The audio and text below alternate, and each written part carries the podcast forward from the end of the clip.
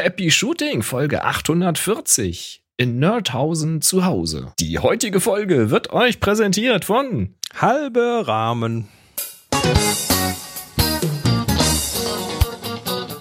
Hier ist eine weitere Ausgabe von Happy Shooting, der Fotopodcast. Und hier ist der Boris, der sich freut. Und da hinten ist der Chris, Tag. Oh, du freust dich, echt? Freust du dich nicht? Äh, äh, doch, Ich theoretisch. Dienstag immer. Immer Dienstag ist, ist, ist, ist Happy Shooting Ich bin den Tag. ganzen Tag heiß auf heute Abend hier. Bist du das? Endlich! Und hier sind eure Moderatoren, Boris und Chris.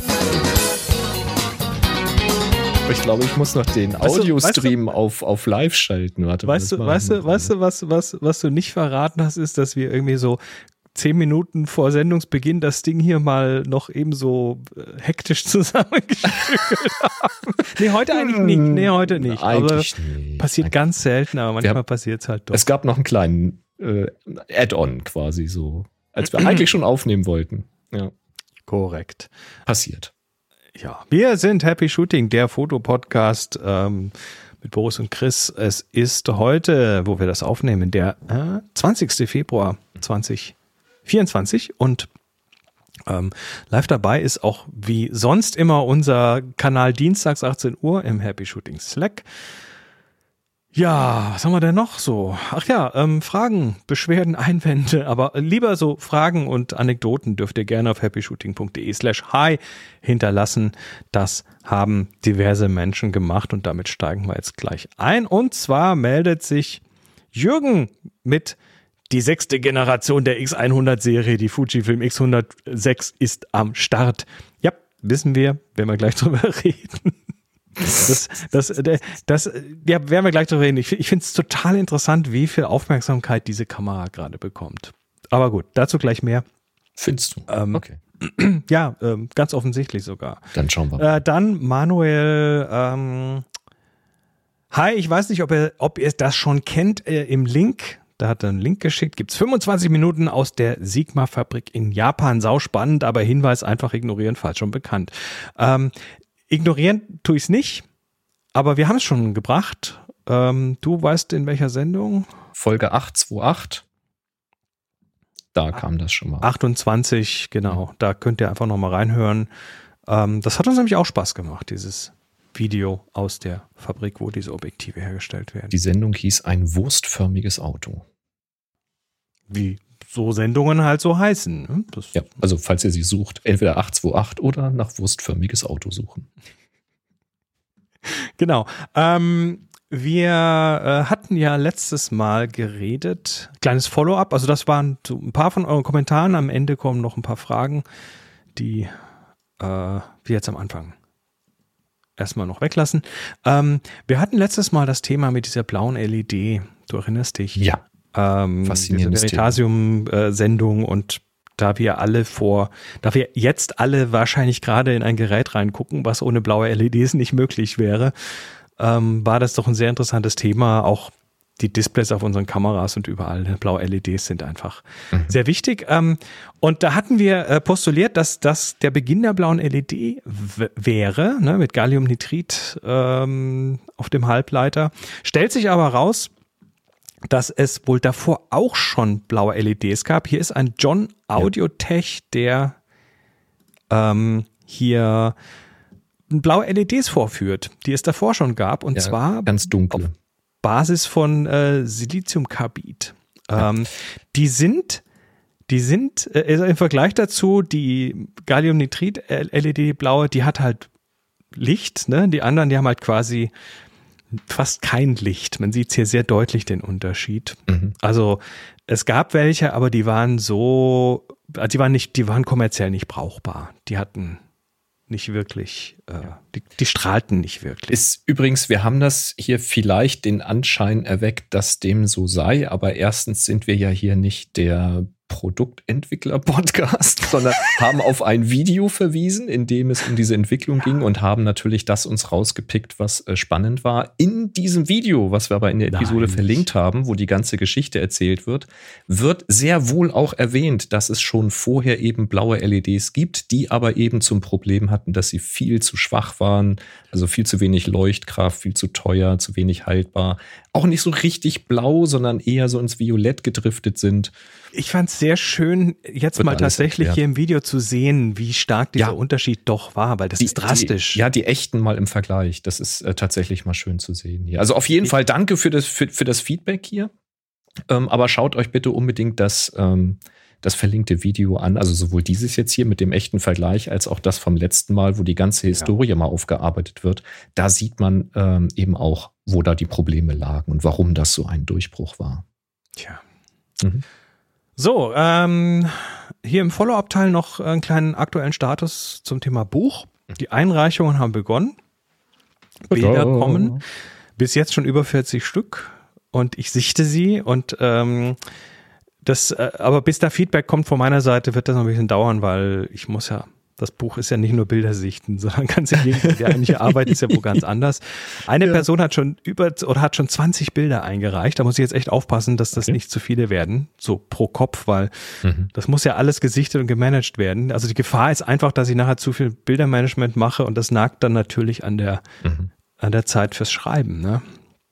Also generell ist das übrigens auch eine gute, ich sag mal, eine, eine gute Übung, die wir auch auf den Workshops und hier im Podcast immer wieder sagen, ähm, wenn man mal auch eine Ausstellung macht oder sowas, Auswahl treffen, weil mhm. äh, weniger Quantität, mehr Qualität, das erhöht natürlich dann auch die Chance ins Buch zu kommen, weil je mehr ich für so ein Thema sichten muss, desto weniger kann ich mich dann aufs einzelne Bild konzentrieren. Also die größten Chancen hat wirklich ein Bild, das auf ein nicht gängiges Thema geworfen wird und richtig gut ist.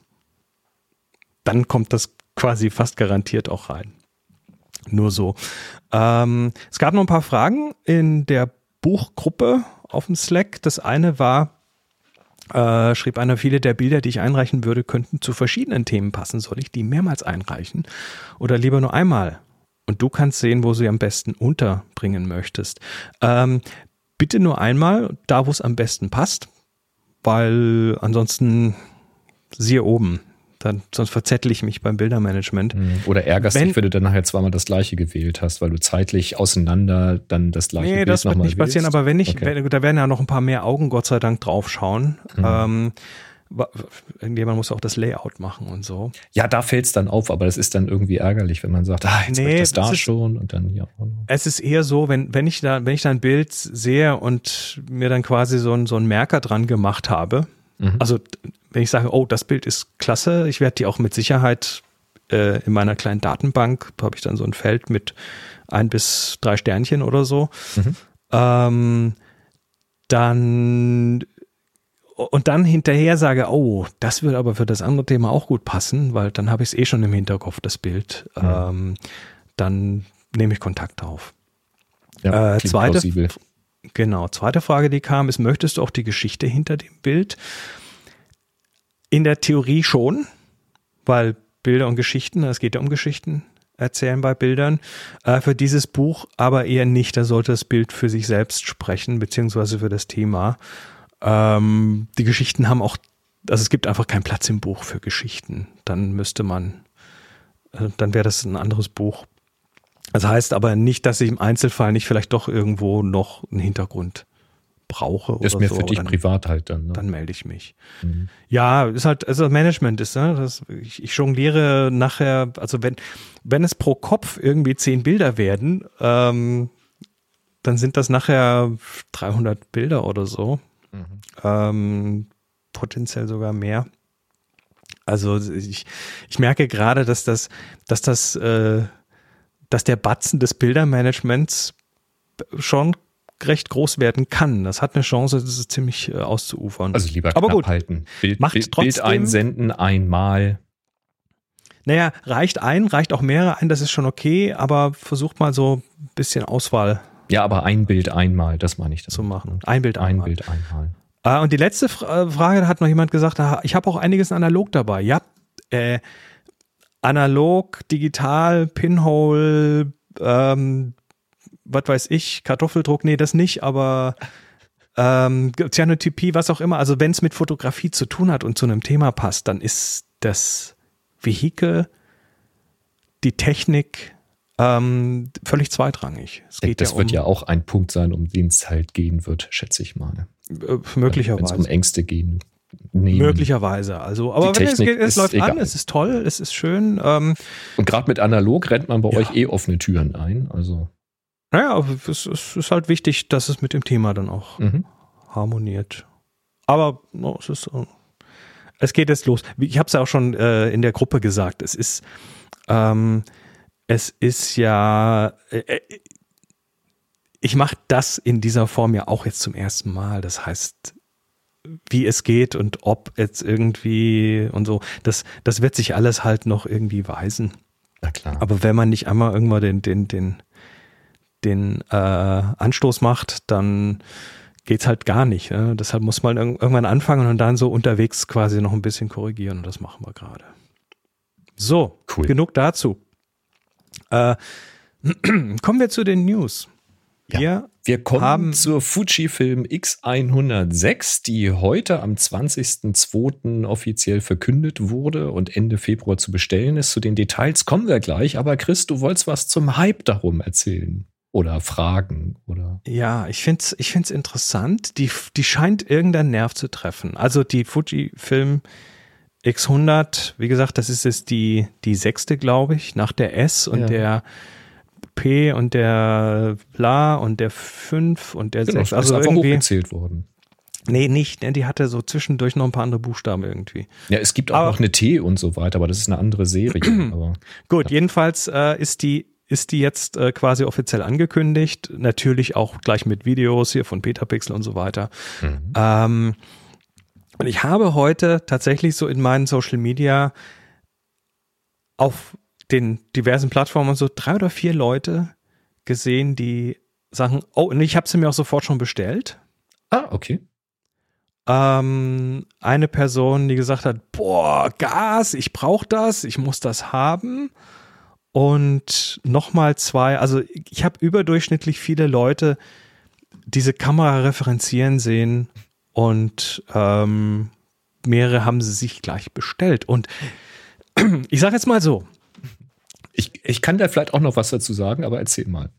Äh, äh ich sag jetzt mal so, ähm, die zwei Dinge, die bei dieser Kamera, da werden wir gleich im Detail noch drauf eingehen, aber die zwei Dinge, die bei dieser Kamera irgendwo halt die großen Themen sind, ist der, ist der Sensor und dass der sich bewegt. Mhm. Und dann gibt's noch ein paar andere Sachen. Und es gibt einige Sachen an dieser Kamera, die, wo ich mich frage, warum um Gottes Willen haben sie da nichts verändert? Also es, es gibt schon ein paar Bremsklötze, wo ich sage, boah, das ist aber hier, ne, und so. Mhm. Ähm, aber trotzdem scheint die aus irgendeinem Grund fett die hat Fans. abzugehen. Ja. Erzähl mal, erklär, erklär also, mal warum. Bevor wir auf die Details eingehen, mal so mein Take dazu. Ähm, zum einen ist Fujifilm von den Kameras her ohnehin eine sehr interessante Kiste, weil äh, die Kameras gerne so auf Retro-Look machen, so auch diese X100-Serie. Äh, damals die also erste X, die, ja. die, erste X100, glaube ich, das war äh, die erste, die so einen Hybridsucher hatte, also einen optischen Sucher, der sich auch mit elekt auf elektronisch umschalten oder eben kombinieren ließ. Ähm, das war ein sehr interessantes Konzept. Das haben sie hier durchgezogen. Und ja, also es ist eine APS-C-Kamera, die sehr kompakt ist. Sie hat ein festes Objektiv. Das ist, trifft halt oder, oder spricht eine bestimmte Zielgruppe an, so wie diese Leica-Q-Geschichten und sowas. Ähm, also ich würde sagen, der Retro-Look ist das eine, die Kompaktheit. Fujifilm als solche, die ähm, offenbar sehr gute, äh, ich, also sie nennen es, glaube ich, Filmsimulation, aber die halt JPEG-Entwicklung in der Kamera machen und zwar über das, was in anderen Bodies hinausgeht. Da kann man also auch verschiedene Rezepte einstellen und die auch untereinander tauschen in der Community. Das ist auch etwas Besonderes. Also du hast so ein, so ein Mitmach-Ding einfach auch dabei. Ähm, ich denke, dass das bei der X100 auch geht, also korrigiert mich da gerne, wenn ich da falsch liege. Ähm, aber, und das ist, glaube ich, einer der großen Gründe, die X105, also die V, die war relativ schwer zu bekommen. Also selbst die hatten wenn da echt Lieferprobleme. die hatten war. echt Lieferengpässe. Also die Produktion kam da mit den Bestellungen nicht nach. Das heißt, das war auch so ein Ding, wenn du die hattest, dann hattest du auch was Besonderes. So, das hatte nicht jeder, selbst wenn er es wollte oder sie es wollte und auch bezahlen konnte und wollte.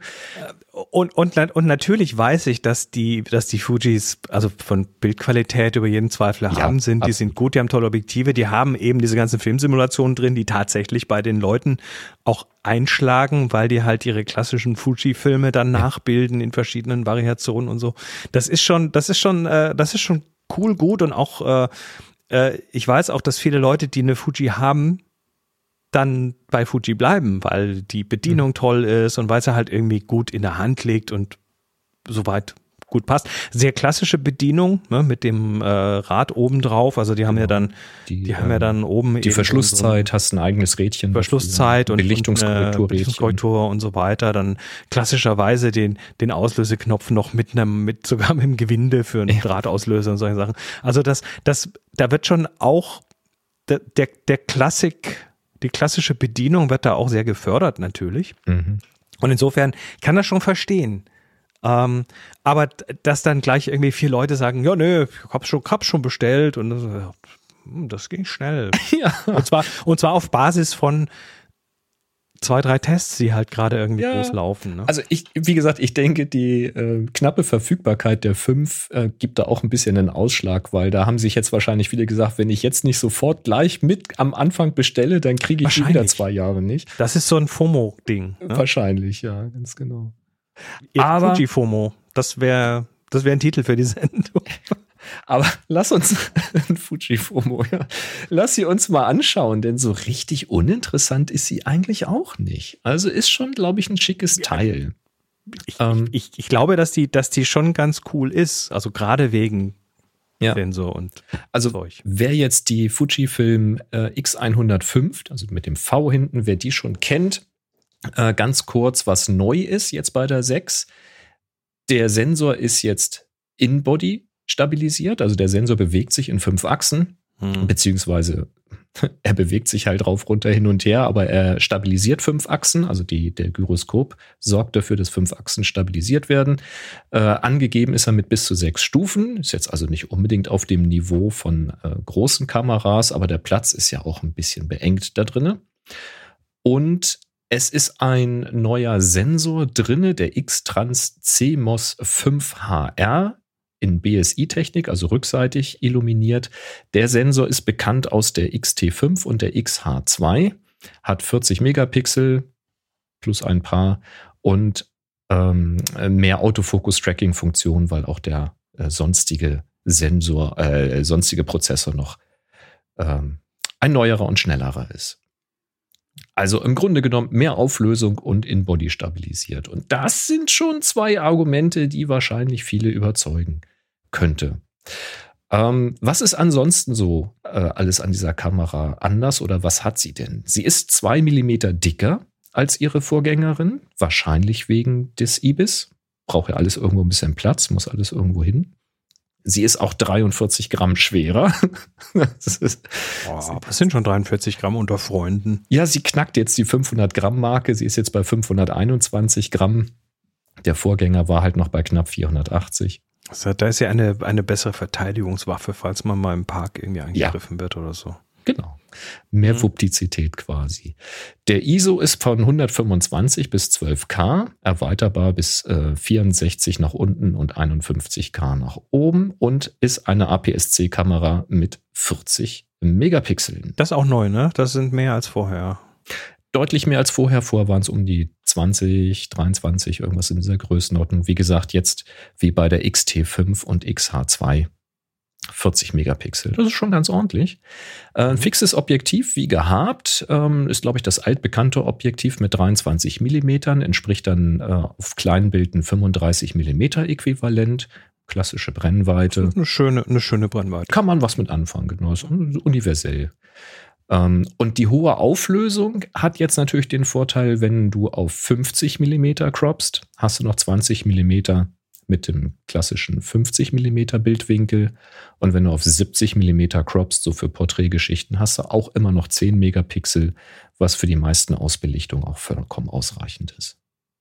Also man kann damit schon flexibel arbeiten. Ich weiß jetzt nicht, ob in der Kamera diese genannten Crop-Größen direkt vorwählbar sind. Ähm, das entzieht sich meiner Kenntnis. Ich habe das ähm, Menü noch nicht sehen können. Das Display lässt sich wie gehabt rauf und runter klappen, aber nicht nach vorne schwenken. Rauf und runter jetzt aber Also keine Vlogging-Kamera. Keine Vlogging-Kamera, nee. Aber dafür bleibt das äh, Display in der optischen äh, Mitte. Das ist halt auch sehr angenehm. Ich mag das eigentlich auch ganz gern. Ähm, und es kann jetzt 45 Grad rauf runter geklappt werden, statt vorher 30. Ist also etwas flexibler geworden, äh, größerer äh, Einstellbereich. Der Hybridsucher ist geblieben, wie beim, bei der Vorgängerin, optisch-elektronisch umschaltbar oder gemischt, als wie also sie du es kannst nennen. sie quasi als, als Messesucher fahren. Elektronische Messsucherkamera nennen sie das Mhm. auch, wenn du den Mischbetrieb äh, benutzt. Sie hat einen SD-Kartenslot, der aber aus Platzgründen nur UHS 1 Speed hat. Das, das würde mich an, also sorry, aber das ist da, wa- was, wie bitte? Das ist tatsächlich ein Ja, bisschen. vor allem, weil sie jetzt auch einen großen Sensor hat und damit Ja, natürlich auch entsprechend mehr Daten. Daten durch, durchpumpen muss. das wird Und man trotzdem nur eine langsame Karte. merken. Ja. Das wird man merken. Also es ist wahrscheinlich jetzt nicht unbedingt die Kamera, die für Action oder so gemacht ist. Aber äh, ganz ehrlich, das ist sie halt auch nicht. Was haben denn die UHS 1 für einen Durchsatz? Warte mal. Kannst mal nachgucken, ja. Ah, Ich kann dir sagen, dass man den Unterschied merkt, wenn man sich mal eine UHS-2-Karte kauft. Und ich möchte nicht mehr zurück, muss ich ganz ehrlich sagen. Aber ich habe vorher viele Jahre mit UHS 1 auch an einer schnelleren Kamera gearbeitet. Naja, die, die puffern schon. natürlich, das, puffern Die natürlich puffern. zwischen. Ne? Insofern klar. ist das schon okay. Ähm, Das ist jetzt nicht so, dass du gar SD4.0, keine Serie fotografieren könntest oder dann Natürlich stundenlang nicht. Der Puffer, der, der, der fängt ja einiges ab. Äh, Highspeed-Mode. Kannst aber Ah, weiß nicht. Das, äh, das, das wird sicher gerade Ich habe die Zahlen nicht ergoogelt. Ja. Ähm, der X-Prozessor ist jetzt Version 5, ist damit schneller und stromsparender. Er ist nach ZIPA-Test mit 20 Aufnahmen mehr angegeben. Das klingt jetzt nicht so wahnsinnig viel, aber wenn man bedenkt, dass deutlich mehr Megapixel da sind und ein IBIS drin ist, das ist schon interessant, dass mit demselben Akku dann mehr Bilder möglich sind. Ähm, und es ist äh, besserer Autofokus drin, eben weil er mehr Rechenleistung hat. Äh, Sie schreiben eben KI, Objekterkennung. Ich weiß immer nicht, ob das KI ist. Äh, Es ist wahrscheinlich Machine Learning halt zur Objekterkennung, wird dahinter stecken. Ähm, Das heißt, jetzt ist nicht nur Gesichter- und Augen-Autofokus mit dabei, sondern Tiere, speziell auch Vögel, also ein eigener Modus für Vögel, Modus für Auto, Motorräder, Fahrräder, Flugzeuge, Züge, Insekten und für Drohnen ist drin. Interessant. Also äh, ich finde ich finde das in interessant, weil das ist ja so über die letzten Jahre quasi von Hersteller zu Hersteller kamen die erstmal die Gesichter, die Augen, dann die Tiere und die Tieraugen dazu Mhm. und äh, eben auch mehrere Objekte, die die Dinge erkennen. Und ich frage mich gerade, ob die da alle ihre eigenen äh, Modelle trainieren oder ob es da irgendeinen Anbieter gibt, der jetzt da quasi überall angeklopft hat und gesagt hat, wir ja. können euch das fertig liefern. Ist Hier eine gute Frage. Man müsste das mal vergleichen miteinander, ob sie dieselben Macken haben. Dann wäre das Würde ein. Zeichen. Ja, also Drohnen habe ich nicht so ganz verstanden, aber ein Autofokusmodus Äh, für Drohnen. Du willst deine Drohne da, die gerade vor Mit 35 vor der Wolke vorbeifliegt? ist klar. 35. also wenn ich die damit tracke, dann hätte ich schon Angst, dass sie mich trifft. Aber gut, kann man machen, wird irgendwelche Gründe geben. Es gibt ja auch einen Teleadapter, wer weiß. Ähm, dann sind 20 Filmsimulationen an Bord. Das ähm, Mhm. ist halt klassisch Fujifilm. Es ist auch eine neue Simulation dazugekommen, die sich Reala Ace oder Reala Ace nennt, was auch immer sie tut. Das Ähm, dürfte ein Film sein. Warte mal, lass mal schauen. Reala Ace. Also Fujireala ist, ist meines Wissens eine Filmreihe von denen. Ähm, Ich kenne den Look jetzt aber nicht, sagt mir nichts. so ist der Look. Ah ja, ein sehr entsättigter Look. Also zumindest wird das hier als das reale Ace-Rezept Hm, irgendwie So verkauft. retro Ich halt. weiß nicht, ob das, ich weiß gar nicht, ob das ein Filmstock ist von denen. Schön. Kann sein. Ähm, Video macht sie auch. 6,5K mit 30 Bildern die Sekunde, 4K mit 60 Bildern die Sekunde. Das F-Log 2 Profil ist auch dabei. Du kannst ein externes Mikrofon anschließen, allerdings mit einer 2,5 Millimeter Klinke. Ich denke, das ist auch wieder einfach dem Platz geschuldet. Und Kopfhörer kannst du auch anschließen mit einem USB-Adapter. Also auch das wird dem Platz geschuldet sein. Das geht über dass den der- USB-C-Anschluss, den das Ding Ja, hat. genau. Da kannst du die Buchse halt auch noch für den Kopfhörer dann verwenden. Gibt es einen Adapter dafür. Hm. es ist ein integrierter ND-Filter mit vier Stufen ähm, eingebaut. Das war bei der 5, meine ich, auch schon so. Und soweit ich gelesen habe, sollen das echte Filter sein, die in den Strahlengang geschwenkt werden. Ähm, auch ganz spannend. Danke, Rolf. Äh, hat uns gleich einen Screenshot vom Reala Ace geschickt. Fujicolor-Film. Ja, sehr schön. Ähm, Ibis hatten wir schon, sechs Stufen, Serienbilder. Ist sie langsamer geworden als ihre Vorgängerin? Elektronischer Verschluss macht sie jetzt 13 statt 20 Bilder die Sekunde. Das wird der höheren Auflösung geschuldet sein. Mit mechanischem Verschluss bleiben es 11 Bilder die Sekunde. Und das Zubehör von der 5 bleibt kompatibel, also Weitwinkel, Telekonverter und anderes Zubehör ist kompatibel. Batterien und das Spannende, nehme ich an. Das Spannende an der äh, X100 ist halt, dass sie äh, einen Zentralverschluss hat. Und damit hat sie eben nicht nur eine Viertausendstel Sekunde Verschlusszeit, sondern ist das auch die Blitzsynchronzeit. Das heißt, man kann eben auch sehr kurze Zeiten damit blitzen, wenn man das möchte und wenn der Blitz es hergibt. Und elektronischer Verschluss, da habe ich dann noch zwei Blocks bemüht, um zu gucken, ob die Zahlen identisch sind. Die kürzeste elektronische Verschlusszeit ist eine 180.000stel WTF. Das ist doch cool. Also ich erinnere mich dran, dass bis vor kurzem, dass du bis vor kurzem, wenn du sowas wirklich kurz einfrieren wolltest, dass du dann halt im Dunkeln arbeiten musstest mit einem kurzen Blitz. Mhm. Und wenn du das jetzt mit einer, wobei ist ja natürlich die Frage, Gibt es da Rolling Shutter? Wie sieht der aus? Ich würde kriegst du es da, vermuten. Kriegst du da eine, eine äh, fliegende, einen fliegenden Pfeil, der gerade einen Apfel durchschießt oder sowas, so, äh, so eingefroren, dass er dann nicht irgendwie diagonal verzerrt ist oder so? Es werden bestimmt bald Leute ausprobieren, wenn sie die Kamera Mit Sicherheit, ja klar. Ich weiß jetzt auch nicht, ob die 5 das auch schon konnte, habe ich nicht nachgeguckt, aber eine 180 Tausendstel 100. Ist schon, ist also schon, also ist schon, äh, ob, ist schon eine Ansage, ja. Äh, Ende Februar 2024 äh, soll sie dann geliefert werden. Man kann sie jetzt vorbestellen für 1800 Euro, knapp drunter. Äh, es gibt sie in Schwarz und es gibt sie in Silber. Also da ist sie eben objektiv in Silber und obendrauf ähm, in Silber und dann mit so einer schwarzen Banderole halt in so einer Lederoptik drumrum. Ähm, und es gibt eine Sonderedition, 90 Jahre Fujifilm ähm, ich weiß jetzt nicht, was die kosten wird. Die ist limitiert auf 1934 Stück, weil 1934, 90 Jahre Fujifilm. Ähm, das kommt in einer speziellen Box mit einem Soft-Release-Button, mit Historienkarten und mit einem Markenlogo aus dem Jahre 19, ähm, 1934 eingraviert mit einer Seriennummer. Gut. Sonderedition. Also, neue Fuji X100 römisch 6. So schaut's aus. Ist jetzt äh, angekündigt und äh, alle, alle wollen sie haben. Na, ist so cool. Ist doch okay. Gut, ähm, kommen wir zu einem anderen Thema und zwar, ähm, ohne da jetzt zu tief einzusteigen, ähm, du hast ja, wie, so wie die ganze Welt es mitbekommen hat, hast du das sicher auch mitbekommen, dass äh, OpenAI Sora angekündigt hat. Sora sagt dir was? Ja, die ja, Videogeschichte. Ja. Äh, genau, also diese Text-to-Video-Geschichte, die, ähm, die relativ viel Furore gemacht hat. Also da, ähm, du kannst quasi einen Text reinschreiben und dann macht es dir ein bis zu einer Minute Videoclip und das mhm. erstaunlich gut.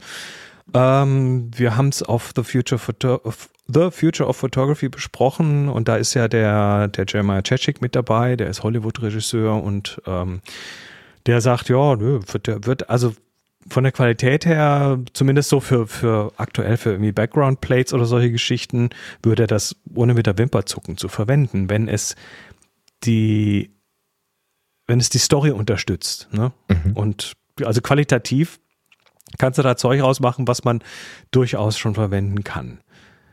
Und das konntest du bisher nicht sagen. Also der, der Vergleich, der da so, so immer wieder kam jetzt war dieses eine Video, was äh, Text-to-Video, was vor einem Jahr mal gemacht wurde mit Will Smith, wie er Spaghetti isst. was, was ja, was ja unzähligen Menschen ganz schlimme Albträume beschert hat. Ähm, Wer das nicht kennt, schaut euch mal zu Sora das MKBHD-Video an. Da wird das auch nochmal zitiert. Also in einem Jahr hat sich unglaublich viel getan. In einem weiteren Jahr wird das wahrscheinlich, äh, nun ja. Aber die Frage ist natürlich, und darum geht's eigentlich, die Frage ist natürlich, äh, wenn man, sollen wir es machen, nur weil wir es können? Ja? Den Artikel hier auf Petapixel hat äh, Jaron Schneider geschrieben. Und der geht erstmal zurück und zwar ins Jahr 2016, weil da hat Adobe vorgeführt in einem dieser Sneak Peeks auf ihrer jährlichen Max-Konferenz ähm, ein Produkt, ein oder ein, ein, ein, ja, ein Sneak Peek eines Features, eines Produktes, ähm, was damals Voco hieß. V-O-C-O. Und das Project Voco hat es dir erlaubt, ähm, dass du quasi, also dass da Text ist und dieser Text, der, der, der, der wird quasi erstmal erkannt und dann steht da die Texterkennung drunter, also dann da steht quasi unter der Wellenform der eigentliche Text, der da gesprochen wurde. Und dann kannst du da hergehen und kannst äh, Sachen korrigieren, kannst Wörter verändern und die werden dann mit dieser mhm. Stimme da quasi in das Audio wieder reingeschnitten. Und kannst dann schneiden und umstellen und solche Geschichten. Und, und alles das und das hat also 2016, das mhm. ist also jetzt äh, acht Jahre her, sieben bis acht Jahre her. Wir hatten, glaube ich, auch darüber gesprochen, was das wohl für Podcasting und das Editieren bedeuten könnte. Äh, richtig. Und äh, das hat damals ähm, ja ein, ein bisschen Furore gemacht.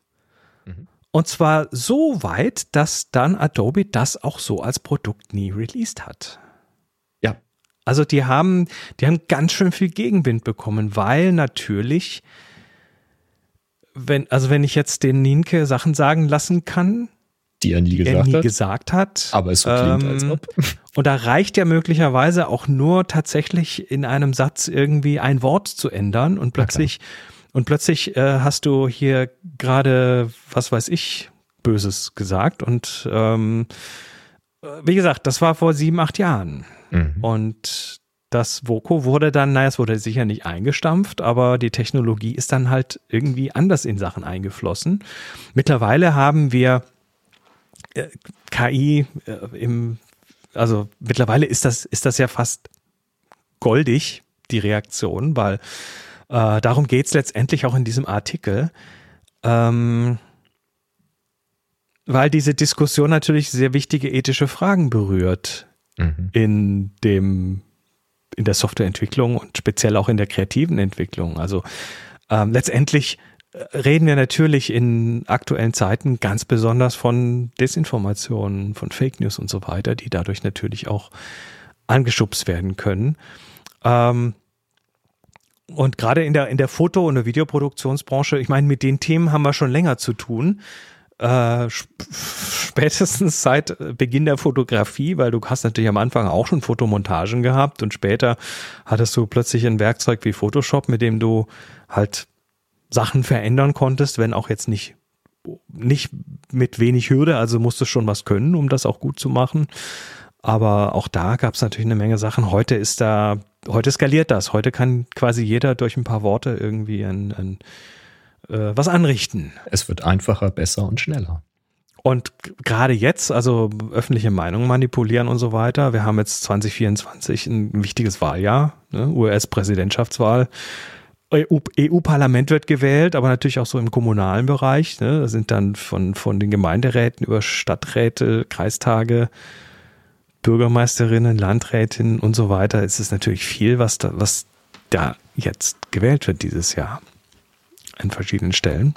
Und die Diskussion finde ich deshalb schon sehr, sehr gerechtfertigt, weil wir damit mhm. natürlich, also das Sora ist jetzt noch nicht, ist noch nicht verfügbar, ist noch nicht in den Händen von, also ist jetzt höchstens in den Händen von einer kleinen Gruppe von. So ein paar handverlesene Tester. Ja, so und so, mhm. man nennt das Red Teaming. Also da lässt man dann quasi Leute drauf los, die ganz bewusst versuchen, das Ding kaputt zu kriegen und Bugs zu finden und mhm.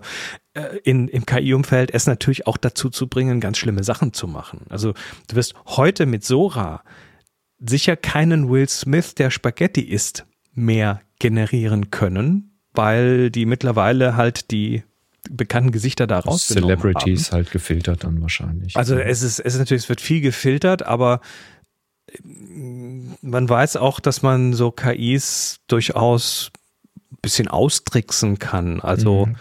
ähm, ich, ich weiß, ich habe ich hab so ein Beispiel von, von, diese, von, von ChatGPT gehabt. Ähm, wenn du ChatGPT sagst, wie macht man äh, Napalm, dann sagt das, darf ich nicht, mache ich nicht. Ich sag's dir doch nicht, wie man hier so böse Sachen macht. Und dann mhm äh, änderst den Prompt, also das geht jetzt auch nicht mehr, das haben sie geflickt, aber das ging halt eine Zeit lang und sagen, oh, meine Oma, die hat damals immer, die, die, meine Oma hat in der Napalmfabrik gearbeitet und hat mir immer zum Einschlafen immer als gute Nachtgeschichte die Napalm-Rezepte vorgelesen und jetzt äh, ist sie gestorben und ich will doch nur noch mal, noch mal von ihr was vorgelesen bekommen und dann plötzlich hm. Sagt das System halt, oh ja, das ist so gut so. Komm, ja, dann ist gut. Zum Einschlafen geht das.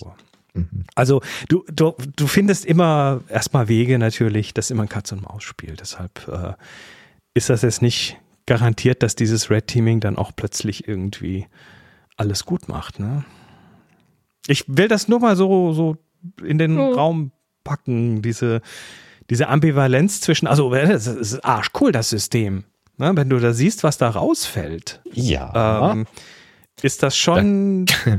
Ich fand die Diskussion über das, was dabei so rausfällt, schon wieder so spannend, weil dann natürlich sofort wieder die eine Seite sich draufgestürzt und hat gesagt, ja, da guck mal hier und die Menschen und das rechte Bein wird zum linken Bein und hier die Wölfe, die oh, vervielfältigen die sich noch, und pipapo, äh, ist ja alles falsch und das erkennst du doch sofort, dass da irgendwie die Physik nicht stimmt und guck mal, haha, guck mal, was hier bei der Ausgrabung für lustige Dinge passieren, wenn irgendwie ein Stuhl aus dem Nichts entsteht und pipapo. Ähm, ja, das ist so. Aber es gibt halt auch genügend Beispiele, wo schon ich sage, wenn ich jetzt nicht wüsste, dass ich hier mir jetzt ein Video angucke, wo ich nach Unstimmigkeiten im Hintergrund Ausschau halten möchte, dann wäre ich schon, wenn das nur so ein Fünf-Sekünder wäre, der irgendwo zwischengeschnitten ist, ich wäre schon überzeugt.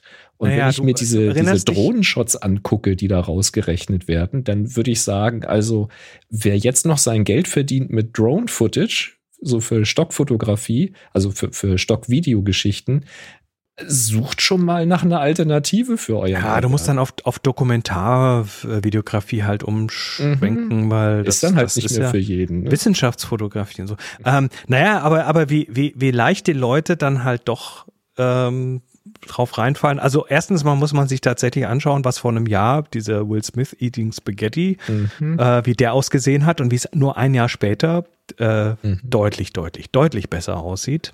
Also du musst ja einfach nur mal diese Entwicklung antizipieren, wie das in einem Jahr sein und bei einem exponentiellen Anstieg geht das, wird das einfach noch viel besser. Ähm, nee, wie, wie, wie äh, sehr die Leute dann doch so auf sowas anklicken. Äh, du erinnerst dich, vor ein paar Monaten ist mal dieses eine Bild vom Papst in so einem weißen Balenciaga ähm, mhm. mhm. Daunenanzug mhm. äh, durch, die, durch, durch die Social Media getrieben worden. Und das war schon Jetzt, das hat erstmal die Runde gemacht. Und zwar nicht in Form von, haha, guck mal, was die KI gemacht hat, sondern eher so, boah, so rennt der Papst rum, echt? Mhm. Also, und das, das, und, und das hat halt. beim näheren Betrachten hat dieses Bild durchaus einige Fehler gehabt an den Händen und so, wo man sehen wenn du hätte weißt, können. wonach du suchst. Mhm. Aber gut, und wenn man sich heute natürlich ähm, mit Journey anguckt in der aktuellen Version, dann sind Hände nicht mehr das Problem. Überhaupt nicht. Alles besser geworden. Und das meine ich halt. Ich interessiere mich zum Beispiel nicht sonderlich für den Papst. Ich habe keine Ahnung, was der sonst so trägt. Ich fände das schon komisch, wenn er mit einer Daunenjacke rumläuft, natürlich. Aber wenn ich ein Foto sehen würde mit dem Papst in so einer Daunenjacke, während ich durch den Newsfeed durchscrolle, wo noch 50 andere Newsmeldungen für den Tag sind, dann ist das nicht die für mich wichtigste Nachricht. Und wenn ich dieses Bild sehe, dann denke ich, oh, ist doch schön, dann hat er mal was anderes als seine weiße Robe an. Ist doch ganz lustig bei mir, ich hätte es geglaubt. Weil ich mache das dann nicht auf 100 Prozent und suche nach falschen Fingern oder so, weißt du? Das ist so. Es hat schon eine Qualität, dieses Zeug. Ähm, ja. Na gut. Aber was Lassen wir das mal so stehen. Ähm, ihr dürft euch alle mal selber ein bisschen. Ir irgendwann werden wir hoffentlich diesen Knopf kriegen, wo wir draufdrücken und dann steht da, wurde nicht mit einer Kamera aufgenommen. Ähm, ja, also ich meine, die Kamerahersteller, die mit, mit C CAI und so, mhm. sind ja da schon dabei, nur dabei, ja. ich bin ja jetzt dann doch auch so ein bisschen in Nerdhausen zu Hause und habe dann doch auch mit Leuten zu tun, die so dieses äh, Software-Thema und äh, Kryptographie-Thema und so weiter äh, sehr intensiv und gut beherrschen und die, also ich sage mal, bisher sind noch alle Verschlüsselungsverfahren in irgend oder Signaturverfahren in irgendeiner Form mal geknackt worden. Ähm, tja, warten wir mal. Geh mal davon aus, wenn du es kaputt machen willst, dann kriegst du es auch kaputt. Das ist einfach so. Schlimm mit diesen Menschen. Kommen wir mal zu was Schönem. Happy Shooting, der Fotopodcast. Werbung. Wir werden wieder unterstützt von halbe Rahmen. Boris hat ein Paket bekommen mit, äh, mit Fort Knox-artiger Verpackung. Ist immer klasse, wie das verpackt kommt. Mhm. Äh, halbe Rahmen sind die mit den Magnetrahmen, mit, äh, die, die ohne Klammern und so. Und ihr bekommt auf eure Bestellung ab 50 Euro Bestellwert 10% Rabatt mit dem Code Happy Halbe. Wir haben ja jetzt schon die letzten Wochen so ein bisschen erzählt, dieses Magnetrahmenprinzip und mit unterschiedlichen Profilen, also äh, customized Rahmen sind das im Prinzip, mit, mit unterschiedlichen Materialien und Hölzern und Alu und verschiedenen Farben und das Zeug wird im Westerwald produziert, immer auf Maß, genau auf das, was ihr bestellt habt. Die haben kein Lager, sondern die bauen das tatsächlich für euch auf den Millimeter genau, äh, machen Passpartouts nach Maß, auch mit mehreren Ausschnitten, ähm, haben unterschiedliche Rahmentiefen, haben wir letztes Mal drüber geredet, zum Beispiel für flache Bilder oder auch für Kunstwerke, die ein bisschen mehr Tiefe haben. Übrigens auch Trikotrahmen, ne? Das also so Fußballtrikots und solche Geschichten. Das rahmt man sich ja manchmal vielleicht auch. Ähm, ja, aber ein Thema haben wir bisher noch nicht gehabt und das ist wahrscheinlich das Wichtigste. Das ist bei der Kamera wichtig, das ist bei Filtern wichtig, das ist natürlich bei der Präsentation einer Wand auch wichtig und das sind die Gläser. Und bei Halberam habt ihr alle möglichen äh, Glasoptionen. Das ist also nicht so, dass man das äh, äh, kauft und nimmt, was man kriegt, sondern nein, nein, nein, nein. Ähm, und deshalb wollten wir mal ganz kurz über die verschiedenen Gläser gehen. Boris hat Genau, zeig doch mal. Also, wir haben, wir fangen mal beim Normalglas an. Das ist quasi äh, hier in der Auswahl glänzend oder matt, das ist die, die günstigste Variante. Ähm, die Schnittkanten sind geschliffen, das heißt, man kann sich da nicht verletzen dran. Ähm, hat oh, so eher geringen UV-Schutz und hat äh, typischerweise, genau, das ist die etwas mattere Version und äh, äh, das, das Normalglas ist dann auch das, was, wenn man das kennt ihr, wenn man so, so mehrere aufeinander tut, dann sieht man da so einen Grünstich drin. Also da ist die Farbwiedergabe schon okay, aber nicht ganz 100% richtig. Das liegt daran, dass das Normalglas halt ein bisschen Eisenoxid enthält. Ist aber für manche Sachen völlig in Ordnung. Also hier zum Beispiel meine, äh, hier die, die Urkunde vom, vom Buchpreis. Ist mir egal. Und ich, ehrlich gesagt, ich sehe da jetzt auch keinen Grünstich. Aber gut, Normalglas. Ähm, das etwas bessere Glas, wenn die Farbwiedergabe richtig gut sein soll, das ist das Weißglas. Das bringt dann die Kunstwerke richtig zur Geltung. Ähm, auch das gibt es in glänzend oder matt glänzend und das ist im Prinzip ähm, ja eine andere Herstellung. Das wird aus einem speziell vorbehandelten Quarzsand hergestellt und dem wird der Eis, das Eisenoxid entzogen und damit hat das keinen Grünstich. Ähm, auch das so eher so einen eher geringeren UV-Schutz. Also das ist vielleicht auch nicht so super, wenn man Sachen so in die pralle Sonne dauernd hängen möchte, aber fürs Wohnzimmer natürlich prächtig geeignet. Dann gibt es das Plexiglas oder Acrylglas. Das ist besonders leicht, ist bruchsicher, hat einen sehr guten UV-Schutz. Das äh, ist, glaube ich, über 99 Prozent, ist sehr farbtreu, ist aber halt ein bisschen kratzempfindlicher als das Glas. Aber sehr viel ähm, leichter. Ist auch, genau, deutlich leichter. Wird auch darauf hingewiesen, dass möglicherweise, äh, also weil es einfach ein Kunststoff ist, Acrylglas, hat das äh, auch eine höhere elektrostatische Aufladung, wenn man also so Arbeiten mit, mit losen Pigmenten drunter macht, zum Beispiel so Pastellkreide, Kohle oder so mhm. Zeug, dann kann das auch ein bisschen an die Scheibe kommen. Also da ist Glas dann besser geeignet. Das kommt in drei Ausführungen, glänzend, einseitig mattiert oder mit einer kratzfesten Beschichtung auf einer Seite, mhm. damit das ein bisschen stabiler wird. Plexiglas gibt es auch entspiegelt, also als Museumsglas. Habe ich gerade gesagt. Mhm. Mattiert. Ähm, nee, nicht mattiert. Entspiegelt. nicht mattiert. Richtig entspiegelt. Richtig entspiegelt. Mhm. Okay. Ähm, und dann gibt es noch, und das ähm, ist so das, ich sag mal, so das Deluxe-Glas, das ist das Museumsglas. Das hat einen UV-Schutz, hat super Farbwiedergabe, ähm, sehr hohe Konturschärfe, Kontraste. Ähm, äh, für die Nerds, das ist interferenzoptisch entspiegelt. Das mhm. heißt, da wird ähm, je nach Produkt eine vier- bis siebenlagige äh, verschiedene Metalloxide werden aufgedampft. Und das ist bei der Indi bei indirekter Beleuchtung quasi fast nicht wahrnehmbar. Damit sieht man das Bild ganz besonders gut. Äh, auch da gibt es äh, zwei Variationen, das Artglas äh, oder das Optimum Museum Acrylic. Und äh, ja, dann haben sie noch Sicherheitsglas, also hier bruchsicheres Glas und so weiter und so weiter. Gläser in viel Auswahl und ähm,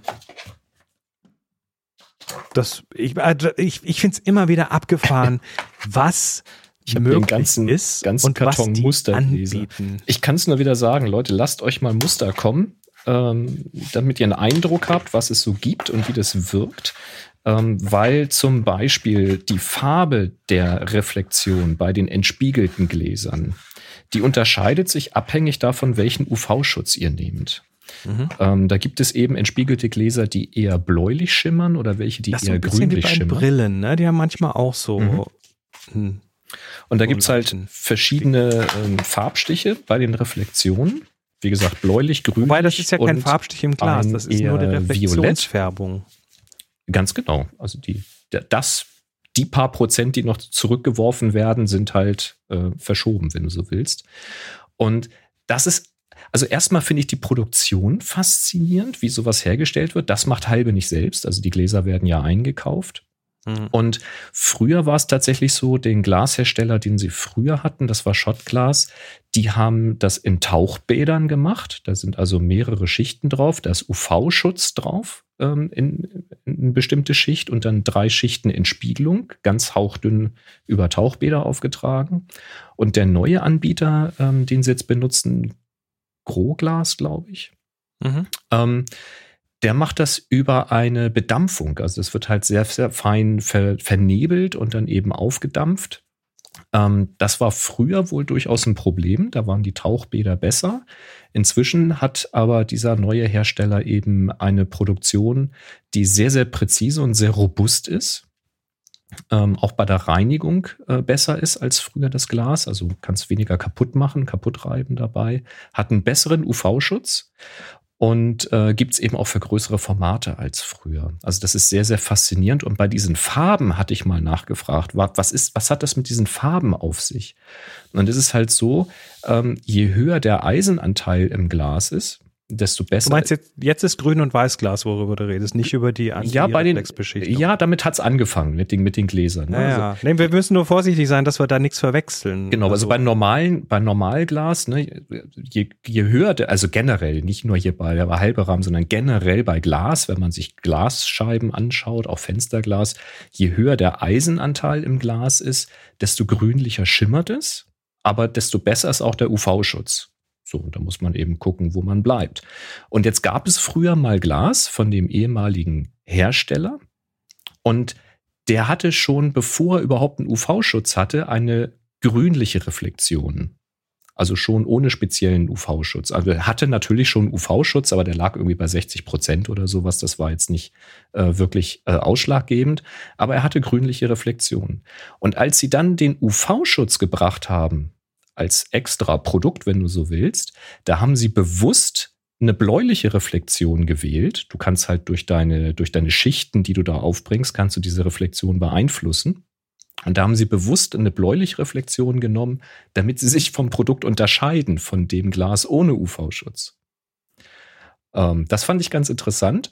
Und der neue Glashersteller hat sich halt an diese Farben angeglichen. Weil jetzt hast du natürlich das Ding, wenn du jetzt ein Museum hast oder du hast eine Ausstellung bei dir zu Hause oder mehrere äh, Rahmen und du kaufst jetzt nach Jahren mal wieder einen neuen Rahmen mit einem neuen Glas von einem anderen Hersteller, dann wäre es ja blöd, wenn die Reflexionen anders aussehen, weil das dann vielleicht ein bisschen anders wirkt.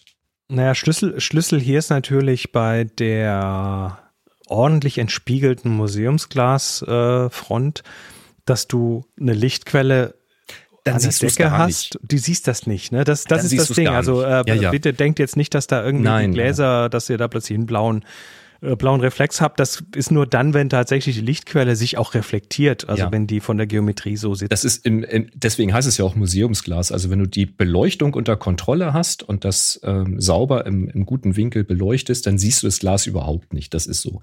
Aber für uns privat zu Hause, wo du dann eben doch mal hinter dir das Fenster hast vom Balkon oder so etwas, da wirst du, wenn die Sonne scheint, schon das Fenster da drinnen sehen. Nicht so stark wie bei einem Weißglas, wo du das Bild nicht mehr siehst, sondern nur noch den Balkon. Aber du siehst schon, dass da ein Balkonfenster ist und in welcher Farbe, das entscheidest du dann eben hier. Und der neue Hersteller hat sich da eben äh, bewusst dran gehalten, wie es äh, der vorherige Hersteller eben auch hatte. Also von daher, wenn ihr schon alte Gläser habt von äh, halbe Rahmen und kauft neue, braucht ihr da keine Angst zu haben. Der Eindruck ist da derselbe. Übrigens noch äh, ähm, am Rande, ihr könnt natürlich die Gläser später auch tauschen. ne? Also das ist Jederzeit. Das, das Ja. gibt's auch nirgendwo anders. Ihr könnt sagen, wir, ich habe einen Rahmen mit den Maßen und ich brauche Mhm. dafür jetzt bitte schön Museumsglas. Passt Und dann exakt. könnt ihr die alten Rahmen, die eh nie kaputt gehen, äh, behalten und äh, könnt da zum Beispiel das Glas upgraden. Upgradebare Rahmen. Ich meine, gib dir das mal. Und übrigens, wenn du diese äh, Plexiglas-Geschichte haben willst, die es wie gesagt auch als Museumsglas gibt, also äh, sehr stark entspiegelt, ähm, die, die findest du unter Umständen bei den kleineren Rahmen nicht im Konfigurator, weil die natürlich erst Sinn machen durch Gewichtsersparnis in größeren Rahmen. dann wenn- rufst du da mal an, ne? Ja, du kannst auch auf die Webseite gehen und kannst Glasscheiben einzeln bestellen. Und da kannst du dann eben auch Cool. die ähm, Acrylglasscheibe bestellen. Wie du sagst, im richtigen Maß und dann passt die da exakt rein. Also das geht alles wunderbare Gut. Sache. Das Und sind das die war nur halbe ein. Muster. Ich habe noch einen Karton. Das ist okay. Das ist okay. ähm, die Rahmen werden individuell millimetergenau im bester Wald hergestellt in höchster Präzision, Präzision und Qualität. Äh, Magnetrahmentechnologie, schnelles und staubdichtes Bilderwechseln. Und ihr bekommt 10% Rabatt mit dem Code HAPPYHALBE ab 50 Euro Bestellwert. Geht mal einfach, einfach mal auf happy nee, auf, auf halbe-rahmen.de slash happy shooting. So rum. halbe-rahmen.de slash happy shooting und wir bedanken uns ganz herzlich für die Unterstützung. Sehr, sehr toll, ja. Ach ja. Äh, Herr Nienke. Ich hätte da was zu Ich äh, Lightroom hätte da mal eine. Frage an Sie. Wie war das nochmal mit dem Wie war das mit Thema diesem Lightroom? Drucken? Du wolltest doch einen, einen Druck äh, Achtteiler machen? Ein Zehn? Mehrteiler. Über die Anzahl habe ich mich nicht ausgelassen. So weit habe ich Okay. das noch nicht vorausgeplant. Na, dann mach mal. Erzähl Ich hätte, mal was. ich hätte heute den zweiten Teil anzubieten. Wir haben ja letztes Mal darüber gesprochen, wie wir ein Foto auf ein Blatt drucken, ein Bild auf eine Seite und welche Möglichkeiten wir da so haben. Da habe ich übrigens schon das erste Feedback bekommen äh, eines Hörers, der sich schon darüber gefreut hat, weil er sagt, jetzt hat er das verstanden mit den Templates vorne, weil er hat immer wieder von vorne angefangen bei Null und dann ist das natürlich sehr aufwendig, weil man ziemlich viel rumklicken muss. Aber dass man sich eben auch die Druckereinstellungen, die Papiereinstellungen eben speichern kann, das hat schon was gebracht. Heute machen wir weiter. Wir drucken nämlich jetzt mehrere Bilder auf eine Seite. Und dazu schalte ich hier nochmal um.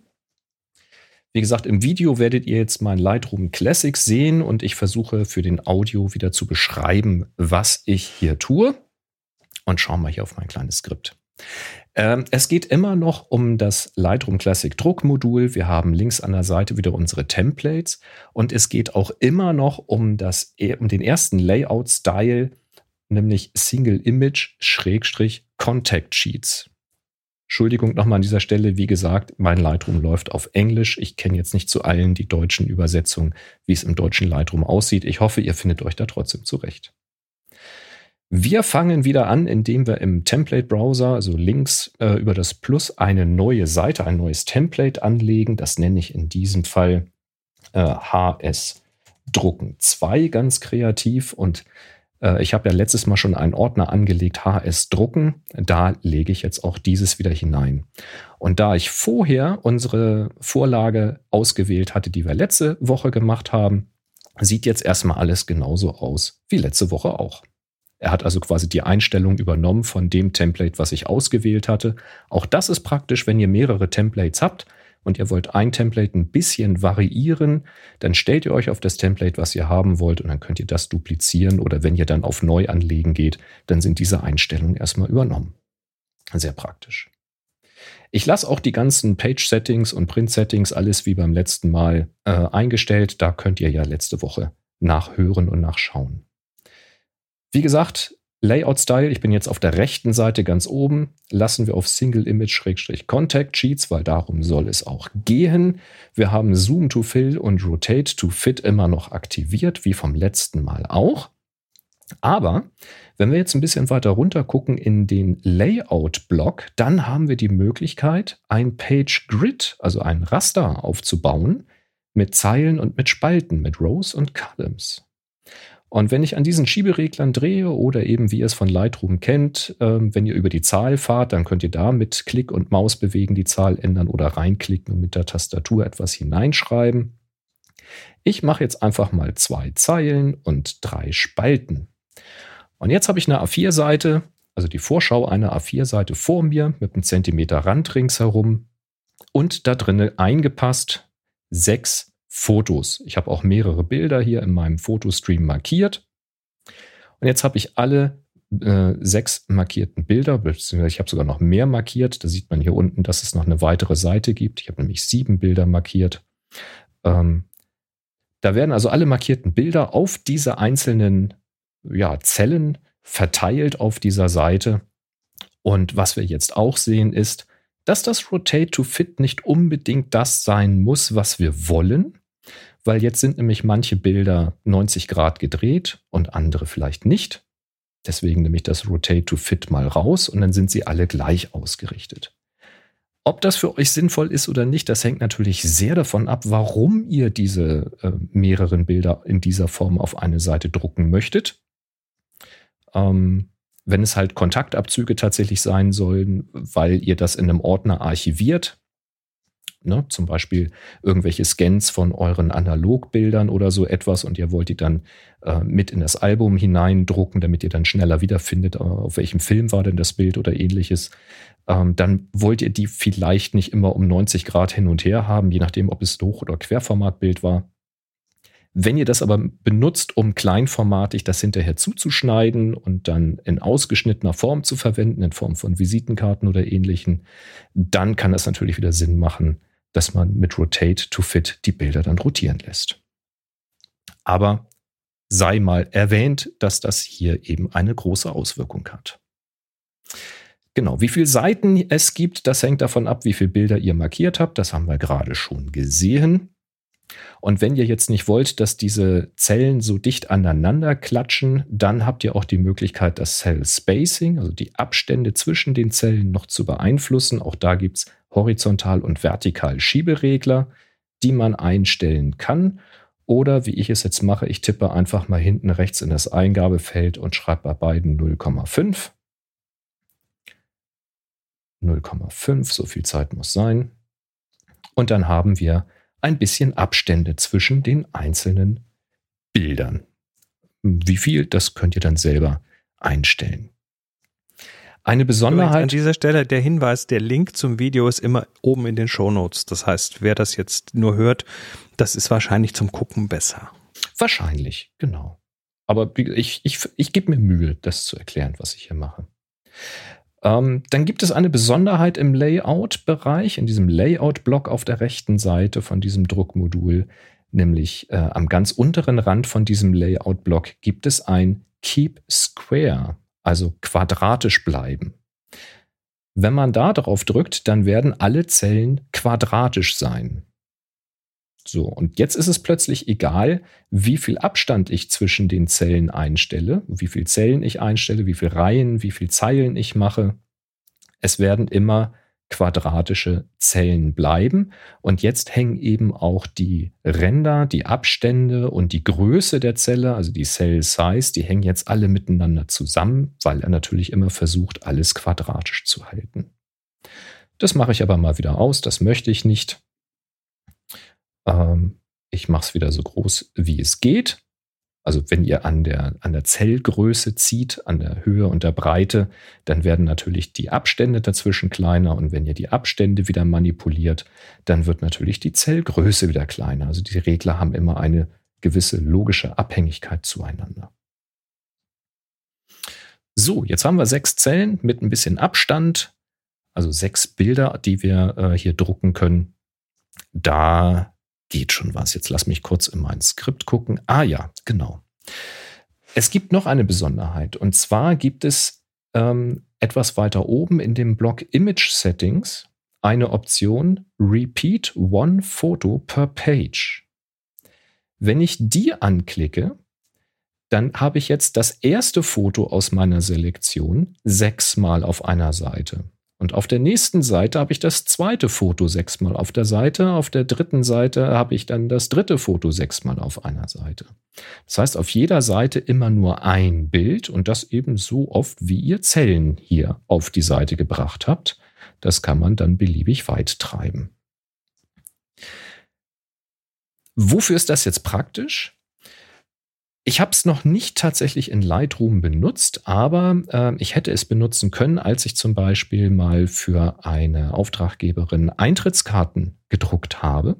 Da habe ich so Sammelkarten gedruckt. Da gab es vier Motive, nee, acht glaube ich sogar, genau, zweimal vier Motive, so zum Bingo-Spielen ähm, mit, mit, äh, äh, sag schon, mit Getränkgutschein da drauf. Und da hätte ich dann eben diese Motive wählen können und hätte sagen können, okay, druck sie mir so oft, so groß auf eine Seite. Ähm, dann hätte ich die gleich mit Lightroom hier gedruckt und dann ausschneiden können. Ich habe das dann in einer anderen Software gemacht, wäre aber hiermit auch machbar gewesen.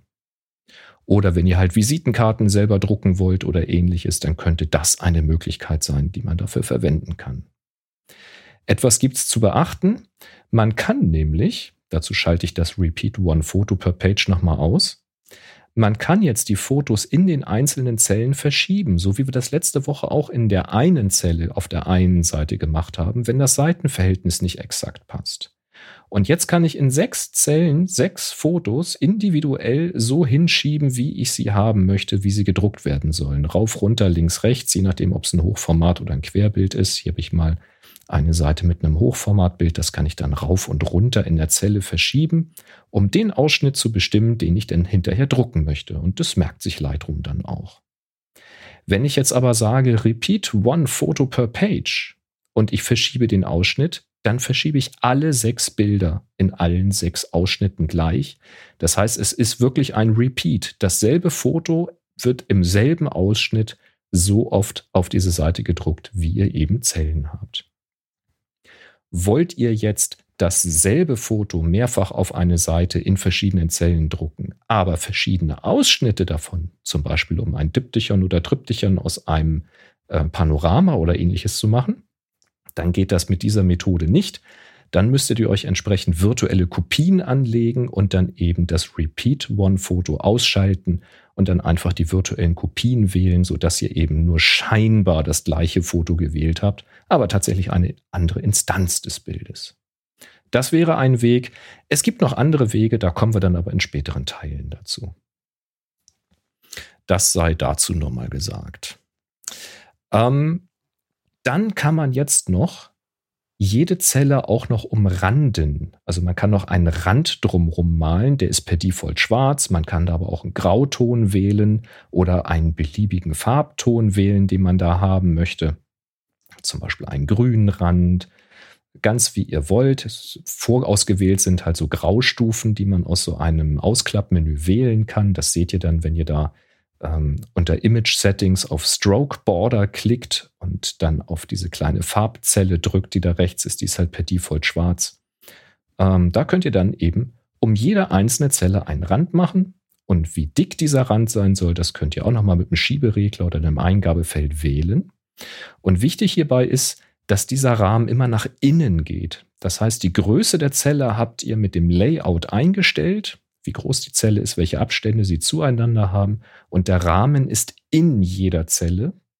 Und in dem Rahmen ist dann das Bild. Also je breiter ihr den Rahmen macht, desto kleiner wird das Bild. Der Rahmen wird also nicht über das Bild gelegt, sondern das Bild wird dann kleiner skaliert. Muss man mal gemacht haben, dann wird das sofort klar, was ich gerade meine. Und wenn man sich jetzt sagt, okay, das ist ja schon ganz schön, dann äh, schaut auch mal etwas tiefer. Da gibt es nämlich einen Abschnitt, der heißt Guides, also die Hilfslinien. Und da kann man einzelne Hilfslinien an- und ausschalten oder eben Show Guides auf einmal ausschalten. Und dann sind ähm, mit einem Schlag alle Hilfslinien weg in der Vorschau. Es ist äh, das Zentimetermaß außenrum weg. Das heißt, die Vorschau wird auch ein bisschen größer.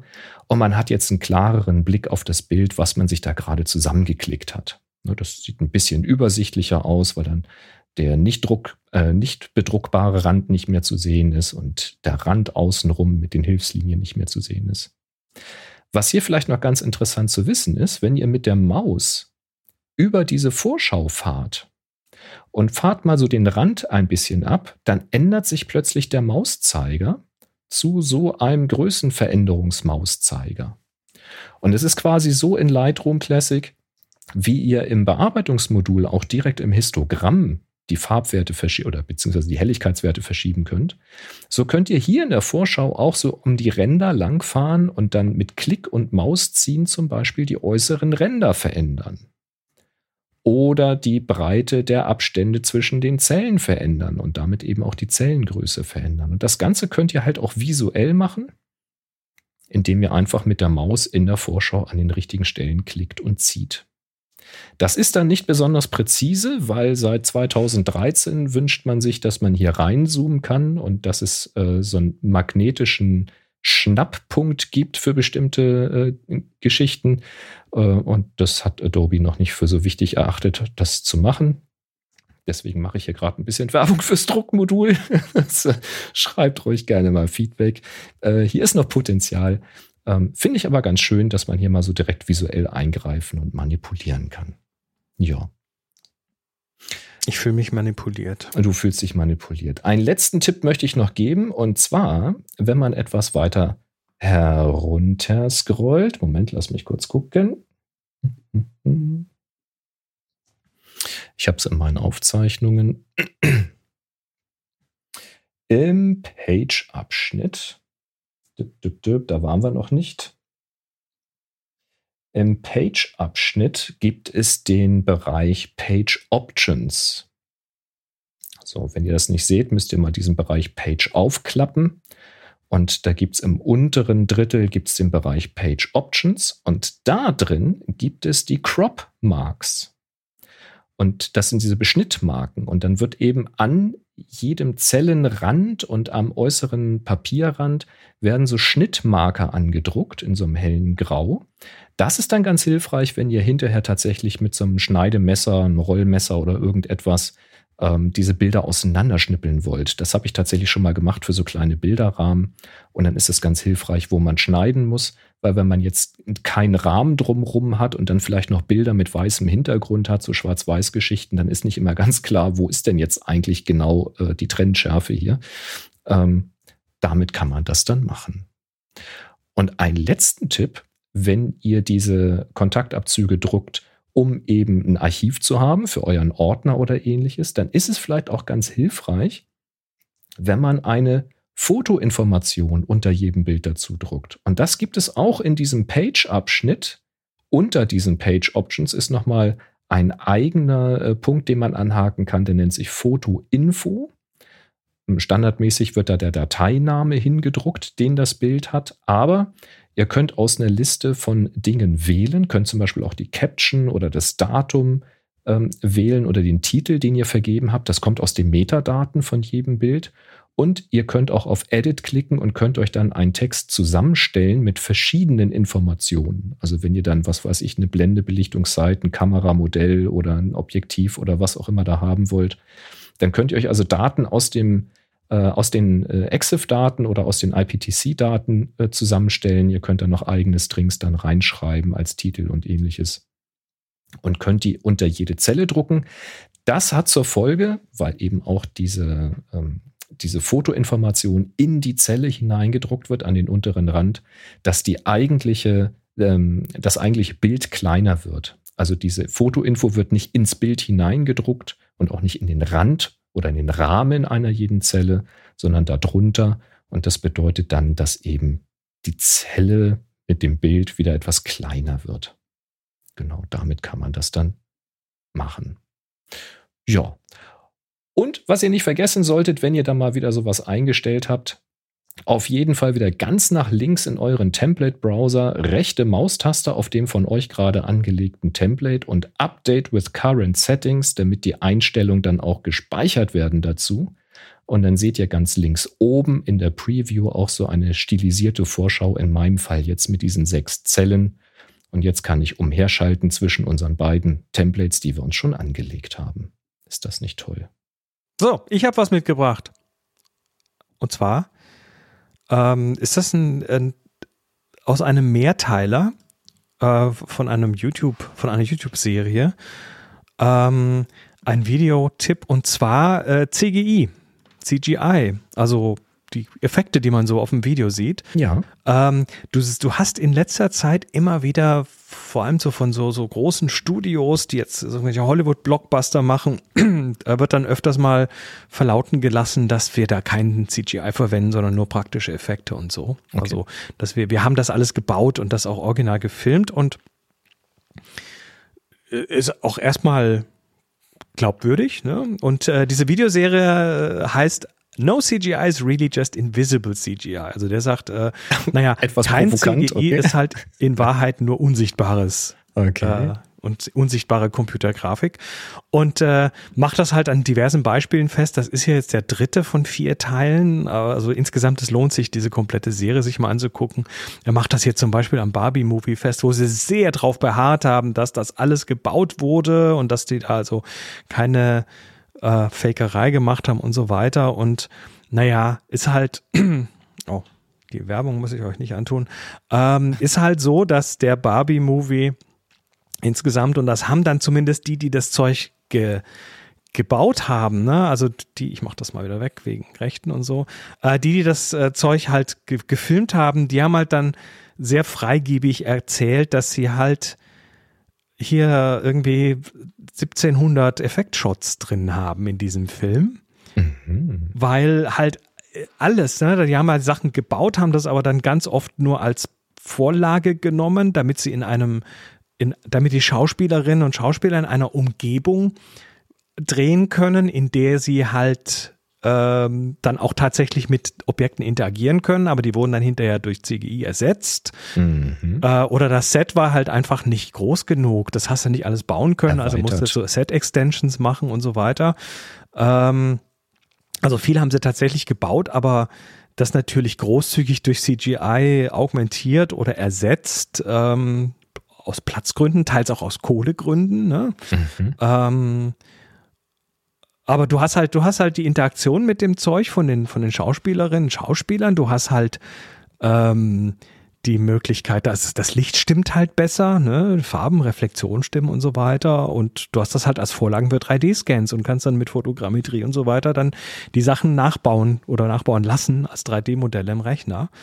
Ähm, also hier 1500 äh, VFX-Shots, äh, also gut drei Viertel des gesamten Films haben halt fett CGI drin. Und in der Post-Production wurde dann eben zum Großteil entschieden, nee, das ist mit CGI doch besser und wir hätten eh nicht die Zeit, alle Miniaturen zu bauen und ne, das, Verstehe. ökonomische Gründe. Mhm. Ähm, und was halt interessant ist, ist tatsächlich, dass die, äh, die hinter den Kulissen dran arbeiten, sehr offen damit umgehen, aber die Studios sehr, sehr vorsichtig sind, weil ich vermute mal, das ist so ein bisschen wie, ne, wenn du in eine Galerie gehst und da steht dann dran Tintenstrahldruck, dann ist, fühlt sich das nicht so wertvoll an, wie wenn das ein Giglet-Druck ist, obwohl das genau das gleiche ist. Ist klar. also in diesem Fall handgemacht wirkt halt besser, fühlt sich besser an, weil bei diesem Medium, ne, das, ähm, das, das die, die Computerei, das suggeriert ja auch so ein bisschen, dass man einfach auf den Knopf drücken muss und dann ist das fertig. So wie auch früher ja bei der Fotografie argumentiert wurde. Na, die müssen ja nicht mehr malen, die können ja nur noch einen Knopf drücken und dann ist die Kunst fertig. Mhm. Wo wir genau wissen, das ist Blödsinn. Ähm, ein kleiner Schocker am Rande, der da rausgekommen ist. Äh, also Warner Brothers in diesem Fall, aber andere, die nicht nur, nicht nur versuchten, die die CGI zu verschweigen, sondern sie haben auch tatsächlich aus dem Bonusmaterial, aus dem Behind-the-Scenes-Material die Bluescreens und Greenscreens entfernt. Das heißt, du siehst, du siehst in den hier dreiviertel Stunde Bonusmaterial, siehst du tatsächlich äh, hinter den Kulissen Aufnahmen vom Dreh mhm. und die sitzen halt vor einem recht schlecht gemachten äh, Hintergrund. Da wird halt dann ein, ein, eine Landschaft oder ein Himmel reingeschnitten mhm. mit ganz schlechtem Key, aber so, dass man es halt nicht gleich merkt. Das ähm, hat ja. aber schon eine neue Qualität. Also, das hat eine ganz neue Qualität. Ja, aber da hat man Schocker, sich nicht davor geschämt. Genau, ein anderer kleiner Schocker, ähm, naja, wobei, das konntest du dir fast denken, aber auch da im Promomaterial von ähm, hier Mission Impossible 3 da haben sie halt hier Tom Cruise gezeigt, wie er gerade einen Stunt aufnimmt. Aber du siehst halt so die, die, die, die Kameras und so, also hinter den Kulissen. Aber selbst da haben sie dann irgendwie so ein, so ein Drahtseil wegretuschiert in dem Behind-the-Scenes-Zeug, damit dann, das ist ein Narrativ, was da gebaut wird, dass der Cruise halt mhm. irgendwie den Scheiß selber macht und da keine, kein Sicherheitsharness oder sonst was braucht.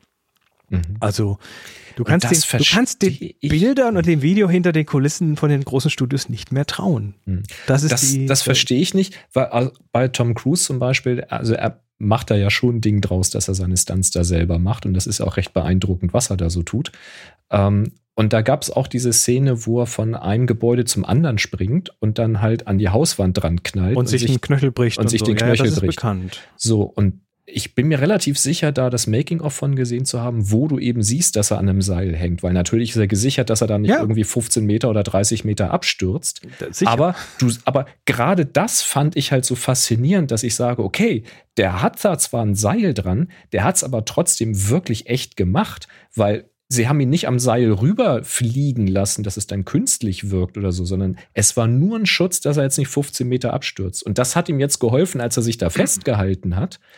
Ähm, aber selbst da hat er sich ja wieder selbst hochgerempelt und hat die Aufnahme zu Ende gemacht, trotz des äh, gebrochenen Knöchels. Ja. Und das hast du halt im Making-of gesehen. Da muss man das doch nicht wegretuschieren, so ein Zeug. Das ist doch. Ja, aber das, tun sie mittlerweile. Es weiß ich nicht. ich finde das ohne besser. Ähm, ja, äh, also jedenfalls ist das ein interessanter Blick hinter die Kulissen dieses, diese Videoserie.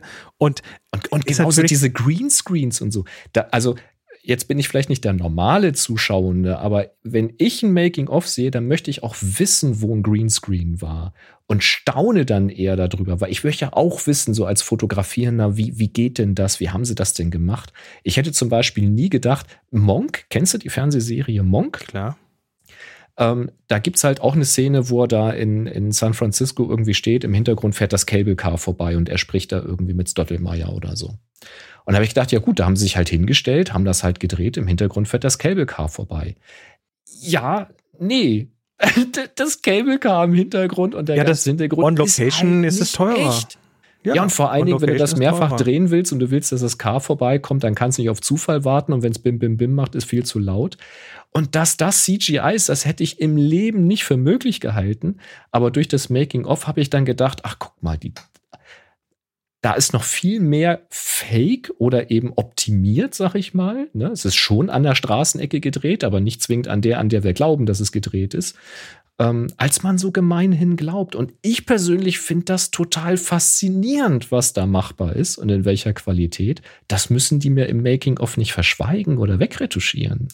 Ich ja, das ist, das ist der Versuch, die, die, das Narrativ zu kontrollieren. Übrigens eine kleine Geschichtsstunde, die man da am Rande mitkriegt. Also die, das, das Verheimlichen von Tricks, ne, so Matt, also früher gab es die Matte Paintings, die, oh, äh, auch die wurden, faszinierend. Die wurden auch wirklich lange verheimlicht, dass dann halt irgendwie auch schon vor 100 Jahren, äh, also die, die, die, die Visual Effects Leute, die damals diese Matte Paintings gemacht haben und geguckt haben, dass dann irgendwie äh, irgendwelche Hintergründe ersetzt werden oder irgendwelche Vordergründe oder dass die, dass, dass dann plötzlich äh, sogar im Zweiten Weltkrieg, ne, oder äh, aus den Weltkriegen Propagandafilme, wo dann plötzlich viel mehr Bomber im Film, im, im Werbefilm zu sehen sind, als da tatsächlich waren und so weiter.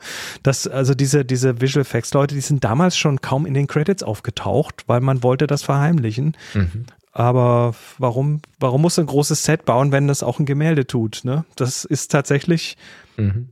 äh, eine ökonomische Frage ganz oft. Naja, also die Diskussion ist klar. Ähm, Krass, ja. Und äh, natürlich ist die Diskussion auch für die Fotografie, was ist noch Edit, was ist schon Manipulation?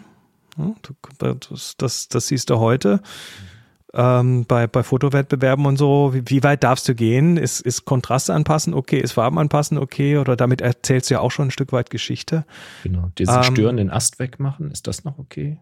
Richtig. Also wir, wir, ja, das Thema haben wir schon oft gehabt, aber hier wird es nochmal sehr deutlich, dass im Film, naja, gemacht wird, was halt geht. Mhm. Ne? Und, was, und was halt letztendlich auch hilft, dass der Film in seinem Budget bleibt. Mhm. Tja. Was auch faszinierend ist. Ich meine, auch so ein Matte Painting muss erstmal gemalt sein. Das sind ja auch riesen, riesen Bilder teilweise. Das ist faszinierend. Ah, ja, tolle Sache. Äh, guckt mehr Making-ofs, kann ich nur empfehlen. Der Film guckt ist meistens mehr. gar nicht so gut, aber die Making-ofs. guckt mehr Making-ofs. Ich habe noch einen kleinen äh, Hinweis auf dem Video und zwar ja. ähm, in Technology Connections, das ist so ein sehr nerdiger äh, YouTube-Kanal, der so ganz viel alte Technik erklärt und so weiter. Mhm. Äh, gibt es ein Video, das ist ja auch schon von mehreren Seiten reingereicht worden, ähm, auf, auf verschiedenen Medien und verschiedenen Wegen, äh, über die Blitzbirne. Ja, also, äh, es, Wie hast du mich gerade genannt? es fing ja, es fing ja 1880 irgendwie an mit Blitzpulver, ne? Da hat man dann so Magnesium, Kaliumchlorat irgendwie gemischt und Auf angezündet. So Winkelschiene und dann, hat das einen recht hellen Blitz gemacht und viel Rauch. Mhm. Äh, ab 1920 gab es dann tatsächlich Blitzbirnen, die waren ab aber wann? damals ab 1920 schon oder okay. in den 20ern, mhm. aber die waren nicht, die waren zu teuer. Das sind dann so diese Glasbirnen, die haben da so Metallspäne drin und Sauerstoff und werden dann elektrisch gezündet. Einmal dann, ne? Ähm, genau, 1930 dann der Elektronenblitz, so ungefähr so mit Xenongas gefüllte Glasröhre, die haben wir heute noch im Prinzip, ähm, wo dann eine hohe Entladung aus dem Kondensator reingeht und das dann hell aufblitzen lässt. Also mhm.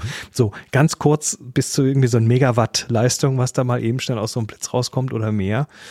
Ähm, aber das war damals für die Masse auch noch nicht erschwinglich. Und so ab den 1960ern ungefähr wurden dann diese Blitzbirnen quasi für alle ähm, erschwinglich. Also da konnte man die dann kaufen und äh, jede Blitzbirne hatte dann noch drumherum so eine blaue Folie, weil, also das war zum einen tatsächlich eine Farbkorrektur, zum anderen aber auch äh, ein Schutz, weil diese, das Glas von dieser Birne einfach kaputt geht durch die starke Hitze und dann muss das irgendwie gefangen werden. Mhm. wer die alten Blitzbirnen noch kennt, so aus den 70ern, 80ern, da hattest du dann immerhin nach dem Blitzen hattest du dann, haben die Blasen geworfen, die Dinger, vor Hitze das dann irgendwie angefangen hat zu schmoren und zu rauchen.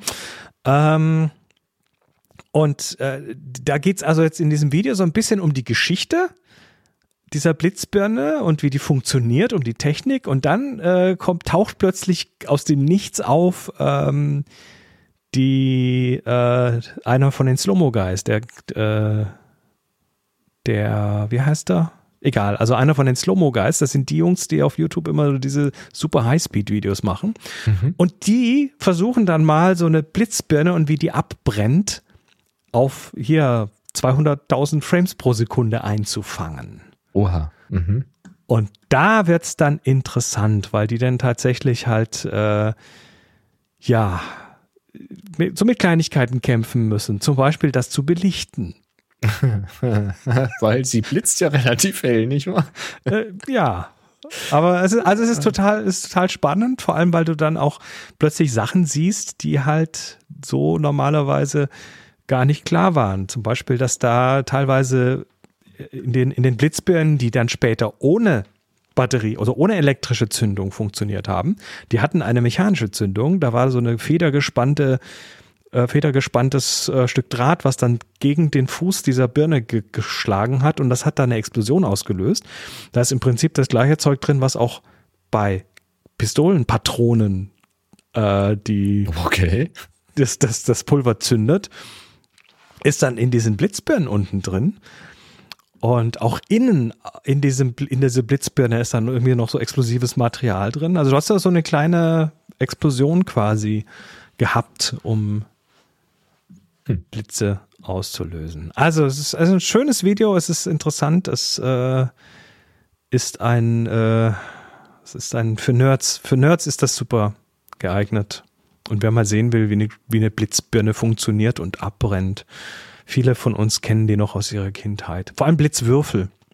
Kennst du noch die Blitzwürfel? Noch. Ja, ja. Wo du dann so einen Würfel hattest, der vier Blitzbirnen hat und vier Reflektoren und nach, bei jedem Mal äh, auslösen dreht der sich dann um 90 Grad, damit dann der nächste unverbrauchte Blitz die mhm. nächste unverbrauchte Blitzbirne vorne ist. Eigentlich eine unglaubliche Menge an Müll, die du damit Ja, erzeugst, es ist tatsächlich ne? so. Heutzutage undenkbar. Also ich kenne zum einen die Würfel noch, die waren ja ganz modern, weil sie sehr kompakt waren. Die konntest du gut auch mitnehmen irgendwo zu einer Veranstaltung. Und dann hast du irgendwie, weiß ich, so deine, deine vier, fünf Blitzwürfel in der Tasche und konntest dann damit blitzen mal auf der, auf der Feier. Mhm. Ähm, was ich aber auch noch kennengelernt habe, sind die, äh, ähm, diese Batterien, diese Blitzbatterien, also wo du dann irgendwie so weiß nicht, waren das sechs oder acht Blitze äh, so an so einem Stück untereinander hattest. Ich glaube, zwei nebeneinander und dann ein paar untereinander. Gab es in verschiedenen Formaten die Dinger. Ähm, und dann ging halt immer der nächste dann los, immer so der Reihe nach mhm. durch. Das kenne ich auch noch. Damals. Das waren noch Zeiten. Gut, äh, apropos Zeiten, wir haben noch Fragen. Ja, über den Slack im HS Fragen-Kanal. Da kam von Miriam die Frage, ob schon jemand ein AstroPad Slate, also die App AstroPad Slate mit iPad und iMac ausprobiert hat. Ich kann es leider nicht, weil unser Mac zu alt ist. Was ist das? Das ist eine App, Ahnung. die macht aus dem iPad ein normales Zeichentablet. Also das Display wird dann schwarz, aber es reagiert noch auf deine Stifteingabe, wenn du mit dem Pen arbeitest. Und dann kannst du solche Apps. Kannst du halt auf dem Tablet so tun, als wenn das dein Zeichentablet ist, dein Grafiktablet, mhm. ein Wacom-Tablet oder sowas. Und nee, habe ich noch nicht ausprobiert, Miriam, weil erstens, ich habe kein iPad. Also die Ach Frage, so, das, das, das lässt dich da zeichnen, aber das Zeichnen findet auf dem, auf Mac, dem Mac statt. Ah, also genau. quasi genau so Vakuum. Oh, jetzt, jetzt verstehe ich es, okay. Also dein, dein iPad ist quasi eine Peripherie dann, wenn du so möchtest. Kenn um, ich nicht. Habe hab ich nicht. Probiert. Ich habe auch kein iPad. Die Frage, die ich mir halt stelle, ist, warum zum Geier? Weil auch bei den Wacom-Tablets war es ja so, dass der richtig geile Scheiß ja die Tablets waren, die ein Display hatten. Ich sag dir warum. auf dem Bild was machen, manipulieren Ich sag dir warum, weil du am Rechner halt eine Software hast, die nur am Rechner läuft, aber du gerne mit so einem ja. Tablet die per Stift bedienen das möchtest. Das ist auch super, aber ich möchte trotzdem auf dem Tablet sehen, wo ich den Stift hinlege, was ich da manipuliere. Also so wie das die Wacom-Tablets gemacht haben, die halt das Display ja. rübergespiegelt haben auf das, das Tablet. Wird, das wird diese Firma mit dem Apfel nicht zulassen. Naja, es gibt ja ähm, Spiegelung für. für ja, aber nicht, nicht dann das Eingabegerät. Ich glaube, das wird, ich glaube. Da muss ich mich ja nicht drum kümmern. Das ist ja Aufgabe der App-Entwickler. nicht wahr? Also, wie gesagt, einfach nur ein schwarzes Tablet als Zeichentablet, keine Ahnung. Ich wüsste jetzt nicht, wo da der große Vorteil wäre, außer wenn du unbedingt mit einem drucksensitiven Tablet arbeiten willst und sonst nichts an. Also, wenn man es eh schon hat, dann ist es wahrscheinlich, ja. Ähm, der Erik hat geschrieben, Hallo zusammen. Ist es nur bei meiner Nikon Z6 so, dass beim manuellen Blitzen, also nicht TTL, in den EXIF-Daten kein Blitz vermerkt wird, obwohl der Blitz gefeuert hat? Ja, das ist so. Ähm, in den EXIF-Daten, dieser Flash- oder Blitzabschnitt, da wird immer stehen not fired, also nicht kein Blitz, nicht gezündet, was auch immer, weil die Kamera es nicht wissen kann, wenn es manuell gefeuert ist. Denn nur wenn du die erweiterten Kontakte benutzt, also die Kommunikation zwischen Kamera und Blitz, dann weiß die Kamera auch, dass geblitzt wurde, mit welcher Leistung geblitzt wurde, was der Blitz an Entfernung erkannt hat und so weiter und so fort. Und dann kann das eingetragen werden in die EXIFs. Beim manuellen Auslösen, wenn also tatsächlich nur über den Mittenkontakt ausgelöst wird, naja, da ist es so, wenn du die Kamera, also vor allen Dingen, wenn du sie auf den manuellen Modus stellst, aber auch sonst, ähm, immer wenn der obere Vorhang oben anstößt, dann wird geblitzt. Also dann wird. Also der Kontakt wird quasi bei jedem Mal fotografieren genau, eh geschlossen. Bei jedem Mal fotografieren wird, wird, wird quasi so? der, der, der, ja, ja, das ist noch so. Müsste so sein. Da wird das einfach ähm, gezündet, sagen wir mal so. Also liegt halt dann der Kontakt an, wenn du so willst. Und wenn da halt jetzt ein Blitzgerät drauf ist, was diese beiden Kontakte eben dann verbindet, dann blitzt der Blitz halt. Aber das weiß die Kamera nicht, weil es gibt kein Feedback dazu. Und deswegen steht da immer drin, nicht gezündet. Das ist hier bei meinen ganzen äh, Strobist-artigen Bildern auch so. Wenn ich hier mit der, ähm, mit der 5D oder jetzt mit der R6 und den Pocket Wizard 2 oder Pocket Wizard X, die nur bei dem Mittelkontakt arbeiten, äh, gearbeitet habe, kann ich anhand der EXIF-Daten nicht herausfinden, ob da geblitzt wurde oder nicht. Ist also ganz normal. Prinzipbedingt. Und Regina schreibt noch, ähm, es gibt bei uns im Slack, muss ich vorausschicken, eine, ähm, einen Kanal, der heißt Raw for You. Und der funktioniert so, dass MitgliederInnen in diesem Kanal eigene RAW-Dateien zur Verfügung stellen, die von den anderen bearbeitet werden dürfen. So, da geht es jetzt nicht um herausragendste Bilder und die geilsten Sachen, sondern es geht um Spaß haben, um Experimentieren und um neue Dinge kennenlernen. Und, und, und alle bearbeiten quasi immer wieder das gleiche Bild. Das gleiche und dann Bild, werden, genau. die, werden die unterschiedlichen Ergebnisse ähm, gezeigt. Das ist eine echt coole Übung und mhm. da lernt man auch sehr viel dabei. Am Ende gibt es dann in der Regel eine Übersicht äh, von allen Bearbeitungen und dann kann man eben noch mal gucken, Mensch, was hat denn der oder die da gemacht? Ach, das ist ja interessant, ne? Hier die Kontraste anders oder die Farbe oder den Crop anders gemacht und und und. Finde ich eine ganz spannende Sache. Aber dort in der Gruppe sind sie eben immer auf der Suche nach neuem RAW-Material, weil man muss natürlich auch Fotos haben, und es sollte ein bisschen mehr als jetzt vielleicht nur ein Schnappschuss auf den Küchenmüll sein. Also ein bisschen Bild darf es ja schon sein. Ähm, und da möchte man natürlich mal Bilder haben, auch von verschiedenen Leuten. Also wenn ihr Bock habt, da mitzumachen, ähm, Regina schreibt die Frage, ob ihr mal aufrufen könnt, das habe ich hier gerade gemacht, Fotos in den Fundus äh, für die RAW4U-Bearbeitung zur Verfügung zu stellen. Und es gibt da ein Google-Dokument, wo ihr ja, Links zu den Bildern eintragen könnt. Das will ich in den Shownotes nicht direkt verlinken, weil das Wer weiß, so wer es dann da, findet. Das ist ein ja. offenes Dokument, wo auch mhm. jeder drin editieren darf. Das äh, halte ich für ein bisschen zu. Schaut in den Slack. Aber geht in den Raw4U-Kanal, RAW4 YOU. Genau. Das ist ein Kanal im Happy Shooting Slack und da findet ihr dann mit Sicherheit auch oben angepinnt ja. die entsprechenden Informationen. Und wenn nicht, einfach also, fragen, dann wird euch geholfen. Macht da mal. Und es ist echt eine, das ist echt eine coole Übung und mhm. äh, dann eben auch die Möglichkeit, das zu diskutieren. Mensch, was hast denn du da gemacht, dass das ja. so aussieht? Und das gehört auch immer dazu. So also wenn eine Bearbeitung stattfindet, dann wird auch kurz dazu geschrieben, was gemacht wurde, wenn das nicht sowieso offensichtlich ist. Ähm, ja, kann man eine Menge dabei lernen. Genau. So, dann haben wir noch über happyshooting.de slash hi, ne, das ist da, wo ihr eure Fragen und, und Anekdoten und solche sonstigen Dinge reinwerfen dürft, haben wir noch eine, eine Eingabe von Dragon's Love bekommen. Hallo Boris und Chris, seit vielen, vielen Jahren Dragoslav hätte ich jetzt gesagt, aber okay. Trago, Drago, Drum, egal. Hallo Boris und Chris, seit vielen, vielen Jahren höre ich euren Podcast und jetzt habe ich endlich mal Anlass, mich mit einer Frage an euch zu wenden. Ich fotografiere schon sehr lange und rechne mich eher der Abteilung Landschaftsfotografie zu. Jetzt wurden wir von unseren Nachbarn zu deren goldenen Hochzeit eingeladen. In einem Anflug von Leichtsinn habe ich den beiden angeboten, die Feier fotografisch zu begleiten und zu dokumentieren, was die beiden auch direkt sehr dankbar angenommen haben. So langsam dämmert mir aber, worauf ich mich eingelassen habe. Circa 40 Gäste, überwiegend alte bis sehr alte Menschen im örtlichen Dorfgasthof, eher Eiche rustikal, klein und eng, warmes Buffet und zwischendurch Spielchen und Gedichte.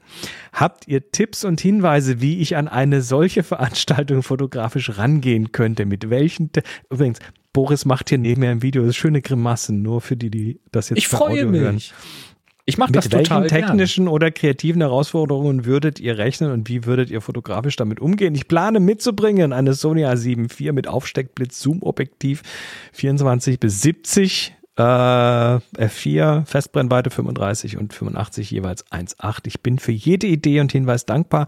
Ebenso riesen Dankeschön an euch für eure Arbeit am Podcast. Herzliche Grüße und Happy Shooting. Drago. Drago. Ähm, ich, wir haben diese Frage, wie gehe ich jetzt auf eine große Veranstaltung äh, mit Sachen um, haben wir hier schon ein paar Mal äh, beantwortet. Da kannst du vielleicht mal die eine oder andere Sendung nennen. Ja, aber müsste ich raussuchen. Aber generell, also so wie du das, so wie du das jetzt geschildert hast, würde ich mir da nicht zu viel Stress machen. Du wirst mit, du wirst mit, äh, mit der 35er 1.8 dort und einer hohen ISO, ohne Blitze, ohne großen Aufwand, wirst du Bilder machen. Mit einer Sony A7 IV wirst du ohne Blitz, ohne alles da Bilder machen, die alles, alles in den Schatten stellen, was die mit ihren Smartphones und ihren Knipskameras tun. Die meisten zumindest.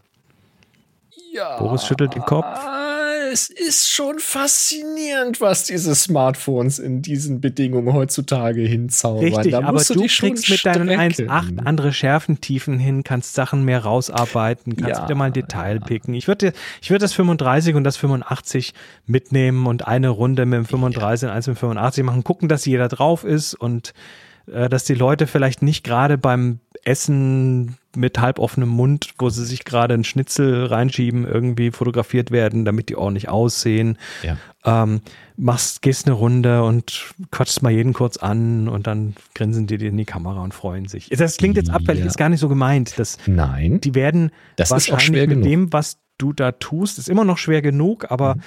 versuch dich, das ist mein, mein Bauch sagt, lass das mit dem Geblitze ähm, du wirst da wahrscheinlich eh, wenn das reiche Rustikal ist, wirst eine Holzdecke haben, von der kannst du nicht bouncen, das sieht doof aus, frontal geblitzt, ist nicht schön. Nimm, was du hast an Licht, äh, die Kamera kriegt das mit dem automatischen Weißabgleich vermutlich sehr gut hin. ähm, auf jeden Fall. Nimm genügend Details mit, aber auch Szenen, wo die Menschen drauf sind und wenn die Spaß haben. Und äh, übertreib's nicht mit der Technik, sondern konzentrier dich auf die Bilder. Deine Technik kriegt das gut hin. Ja, das, äh, also Blitzen unterstreiche ich. Versuche nach Möglichkeit ohne Blitz auszukommen, weil normalerweise ist so eine Veranstaltung auch eher, sagen wir, stimmungsvoll beleuchtet. Ähm, also in der Regel hast du dann irgendwie Ker Kerzen. Eiche Rustikalkneipe, da ist, da ist äh, eher düster. Ja, aber mit 40 Leuten sitzt du nicht an der Kneipe. Also da hast du dann schon auch gedeckte Tische, ah, da hast du eine Tischdecke, da hast du irgendein da hast du irgendwelche Namensschildchen, genau. also wie bei einer Hochzeit auch häufig. Ähm, mhm. Du wirst irgendwelche äh, Lampen an den Wänden haben, die eher so indirektes, diffuses Licht machen. Die mit, großen. Mit, mit gelben Glaskolben ja, über natürlich. den. Es wird sehr warmes Licht so. sein. Die großen Deckenlampen, da gibt's äh, zwei Klassiker, nämlich so ganz flache, riesengroße, runde Lampen oder wirklich tatsächlich bei hohen Decken so herabhängende äh, Lüster. Die werden entweder gedimmt sein oder ganz aus sein. Das äh, wirst du dann schon sehen. Aber tatsächlich mit einem 1,8er äh, Blende wirst du da gut arbeiten können. Versuch das. Äh, pick dir einzelne Leute raus, pick dir Pärchen raus, pick dir Freunde raus. Sei bei der Begrüßung dabei, wenn die sich dann vielleicht auch nach Jahren mal wieder sehen und in die Arme fallen und einen lustigen Talk halten. Ähm, also sei bei der Situation dabei. Wenn die Spielchen gemacht werden, such dir mal so ein, zwei, vielleicht drei verschiedene Positionen, von denen du das Ganze beobachtest, dass du dann hinterher, wenn, wenn die Bilder angeguckt werden, dass du nicht jeden Lesenden und jeden Spielenden immer von derselben Position in derselben Blickrichtung hast. Das ist langweilig. Also äh, beweg dich viel, ähm, wenn es eine Bühne oder irgendetwas gibt oder wenn an irgendeiner Stelle die Spiele stattfinden, geh auch mal auf die andere Seite, sodass du dann eben das Pärchen, wenn es auch von hinten zu sehen ist, so hast, dass du die Gäste mit im Bild hast, dass du also einen Blick Richtung Gast wirfst, so wie eben das Paar dann eben auch ihre Gäste anschaut. Äh, nimm diese Position auch als Fotografierende mhm. mit ein. Und das ist eine, eine, goldene Hochzeit, das heißt, die laden ein, dann würde ich die bitten, auch vielleicht den anderen mitzuteilen, dass du deine offiziellen Funktion da bist mit der Kamera. Das haben das, wir schnell raus. okay, okay. Ja, nur Aber, das, das, das Ja, man, man, man, muss halt entsprechend auch auftreten, muss sagen, hey, ich fotografiere das hier. Oft bist du ja bekannt, wenn du da jetzt, ist ja hier auch so, was, was hat er geschrieben? 40 Leute. 40 Leute, nee, äh, Familie, gehört zur Familie, oder? Freunde oder Freunde oder Familie? Nachbarn. Nachbarn, Nachbarn. ja, also er ist bekannt. Ähm, dann wissen die, das ist der mit der Kamera. Das wird sie schon rumsprechen. Ähm, ja, es, und es ist, ist schon eine verantwortungsvolle Aufgabe. Nicht beim Essen, goldene Regel, weil es gibt immer scheiß Bilder. Außerdem wollen die Leute auch mal Ruhe haben und Spaß haben beim Essen. Aber gerne nach dem Essen, also wenn dann irgendwo Tanz ist und die Leute sitzen dann aber mal ruhen sich aus am Tisch oder schnacken noch am Tisch, schnappt ihr ruhig auch mal am Tisch ein paar Paare und lass sie sich mal ein bisschen enger zusammensitzen, arbeite ein bisschen mit einer tieferen Position, du kriegst das schon hin. Und beim nächsten Mal rufst du mich. Ja, ich mach sowas für Geld. Du bist zu weit weg.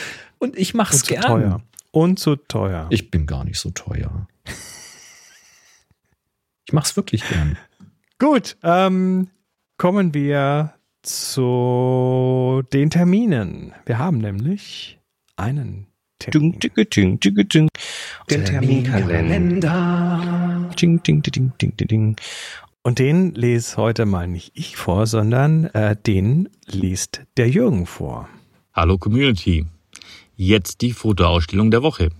Heute in Berlin in den nordischen Botschaften im sogenannten Fellehus. Die Ausstellung Die Sauna. Echt heiß, echt finnisch.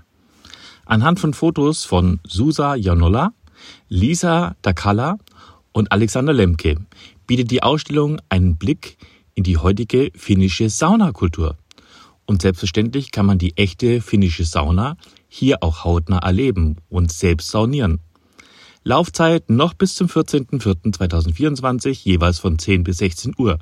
Der Eintritt ist frei. 321, Happy Shooting. Ist das mal geil oder was? genial ist das Wir denn? haben, wir haben jetzt einen offiziellen äh, Termin-Außenkorrespondenten, Jürgen. Äh, das machst du in Zukunft Quatsch. immer für alle Termine, oder? Das wäre doch geil, wenn Quatsch. wir so ein, Was für so- eine Stimme. so ein äh, sowieso und wenn wir, also stell dir mal vor, wir hätten das jetzt so als Community-Beitrag äh, vorproduziert für jede Sendung, die Termine aus unserem Ja. Dokument. Du kriegst auch, du kriegst auch gerne Zugriff auf unseren Termin äh, Inbox hier, wenn du willst. das ist geil. Ich bin noch ganz weg. Also, danke Jürgen. Wirklich, Ähm, wirklich gut. vom 26.01. bis zum 14.04. in der nordischen, nordischen Botschaft in Berlin, Felleshus. Sehr schön. Vielen Dank. Richtig ja, toll. solltet ihr auch Termine haben, dann geht oder wolltet, solltet ihr Termine suchen, dann geht auf happyshooting.de slash Kalender. Da findet ihr sowohl die bestehenden Termine als auch die Möglichkeit, Termine einzutragen. Und vielleicht liest der Jürgen die mal wieder vor. Vielleicht. Wenn ihr Tja. ganz lieb bitte sagt. Genau. Alle, alle jetzt Jürgen schreiben. Ähm, wir sind am Ende Nee, der sind Sendung, wir noch oder? nicht. Denn wir haben Ach, noch eine Aufgabe aufzulösen. Mist. Ich habe, ja, ne, das mit den Aufgaben. Wir haben noch, HSB Timing Aufgabe. Ähm, da habt ihr äh, Fotos geschickt. Äh, tatsächlich, wir haben neun qualifizierte Bilder. Oh, jetzt fehlt mir aber der Nee, Link. eins ist disqualifiziert. Das ist, glaube ich, zu alt gewesen oder zu neu gewesen. Also bleiben acht. Darf ich den Zehnerwürfel nehmen?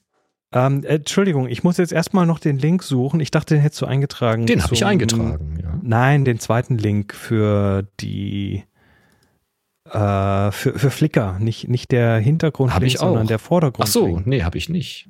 Hast du nicht, siehst du? Und jetzt bin ich am Suchen. Warum habe ich das nicht? Ich weiß nicht, warum du das Möchtest du den haben? Ja, den hätte ich gern. Weil sonst kann ich ja die Bilder nicht vorzeigen, Herr das ist doch Nienke. überhaupt gar kein Problem. Ist doch, ist doch, ist doch, äh, so, so, so, alles kaputt. da ist er. Alles kaputt. Hast du ihn drin? Ist er drin.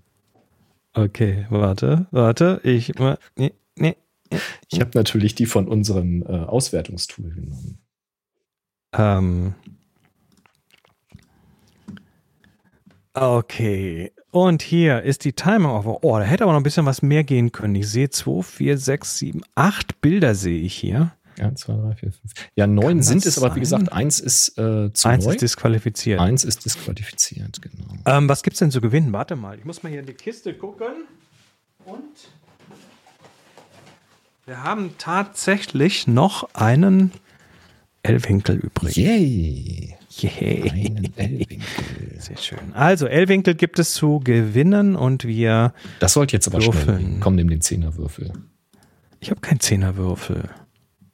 Beziehungsweise doch, dann nehme ich nur den äußeren. Schneller. Oder nur den inneren, mir egal. ähm, Entscheide nee, nee, ich nehme den vorher. äußeren. Ich nehme den äußeren. Also, ich wir hier einen haben. mit zehn Seiten. Ja, ich habe auch, guck mal hier, der hat, der hat zehn äh, Seiten außen und zehn Seiten innen, aber ich nehme jetzt nur den Außenwürfel. Auf die Plätze, Mach das. fertig und Die 7 hat gewonnen. Fertig. So schnell geht das. So schnell geht das. Und die 7, Doch, klar. warte mal hier. Das Ich ist hier bei uns gerade. die 7. Das ist, oh ja, mm, ja, das ist das hier, oder? Sehe ich das richtig? Von Klaus? Ja, habe ich hier auch, ja. Äh, mit richtigem Timing stoßen die Murmeln zusammen. Timing. Dunkelfeldfotografie vor LED-TV. Ah, das ist, äh, siehst du, siehst du hier bei der einen rollenden da hinten diese, diese vielen Wiederholungen von der Lichtkante? Ja, sehe ich. Das ist das, Dieses das, ist das. Flackern vom Fernseher. Überhaupt äh, so ein LED-Panel oder Fernseher dann als, als Mhm. Hintergrundbeleuchtung zu nehmen. Mhm, Pulsiertes Licht halt dann. Mhm. genau. Das ist noch pulsiertes Licht, genau. Ja, Ja, sehr schön. Klaus, du hast Idee. gewonnen. Schick eine Mail an chris at happyshooting. Das sieht wirklich spannend aus, in diesem tiefen, dunkelblauen Hintergrund. Also man hat Mhm. quasi nur eine Ahnung, dass es eine flache Ebene ist, weil man die Reflexion dieser Kugeln nach unten hat. Diese, aber auch Ja. sehr starke Reflexion. Also es ist fast wirklich wie gespiegelt. Ähm, Also Tim ich- Timing an vielen, an vielen Sachen. Einmal die Bewegung und Ja. die, Getakt, die Taktung des Lichtes und dann Mhm, mhm. die Unschärfe durch die Bewegung der Kugeln oder die Kamera ist nicht bewegt, weil sonst wäre die linke Kugel ja auch bewegt. Mhm, mhm. Also da ist, da Das ist viel ist- Spielen auch dabei bei so einem Bild. Ne? Da muss Das viele, Licht viele macht mir echt. Spaß. Also auch wie so die, ähm, ja, diese Seitenkante dieser Kugeln da hervorgehoben sind. Ja, durch die helle Reflexion. Sehr, sehr schön. Toll. Sehr schön. Ansonsten haben wir hier noch ähm, Das ist das Disqualifizierte. Genau, das ist die alte Uhr. Das ist das Dis Ach genau, das war das Disqualifizierte. Ansonsten haben wir hier noch Bewegung drin. In diesem Fall eine einfahrende S-Bahn oder ab abfahrende, kann man nicht sagen. Mhm. Ähm, was nehme ich noch? Äh, Das Anhand ist des. auch mal wieder schön. Das, das ist doch geil. Ein Kuchen. Frank hat einen Kuchen äh, gepostet. Mit, einer Kerze. einem- mit einer Kerze und die Kerze hat äh, einen Schriftzug Fuck, you're old. das geht mir jedes Mal so, wenn ich in den Spiegel gucke. Das kann man schon. Ah. machen. Aber also ähnlich zu dem Bild, was wir gerade hatten, hat zum Beispiel Heimibe auch ein ähm, Foto gemacht mit einem Hammer, der gerade auf einen Nagel schlägt. Und das eben auch von einer Langzeitbelichtung her so, dass man quasi die Bewegung und den Einschlag äh, in, im Bild hat. Auch sehr faszinierend. Ja, schön, Sehr dass ihr viel alle so schön Mühe ja, mitgemacht habt. Und nächstes Mal ähm, gerne wieder. Neue Aufgabe läuft. Ja, die. Filteraufgabe. HSB Filter ist die Aufgabe und die läuft noch bis zum 29. Februar. Richtig. Ansonsten, wir sind dann in der Woche wieder da, live am Dienstag, 18 Uhr wie immer. Und ihr so mitmachen und überhaupt. Bis dann. Ja, vielen Dank Macht das gut. an Halberaum für die tolle Unterstützung. Und das sowieso. Macht's gut. Drei, Drei, zwei, ein, achso. Äh, Happy, Happy Shooting. Shooting.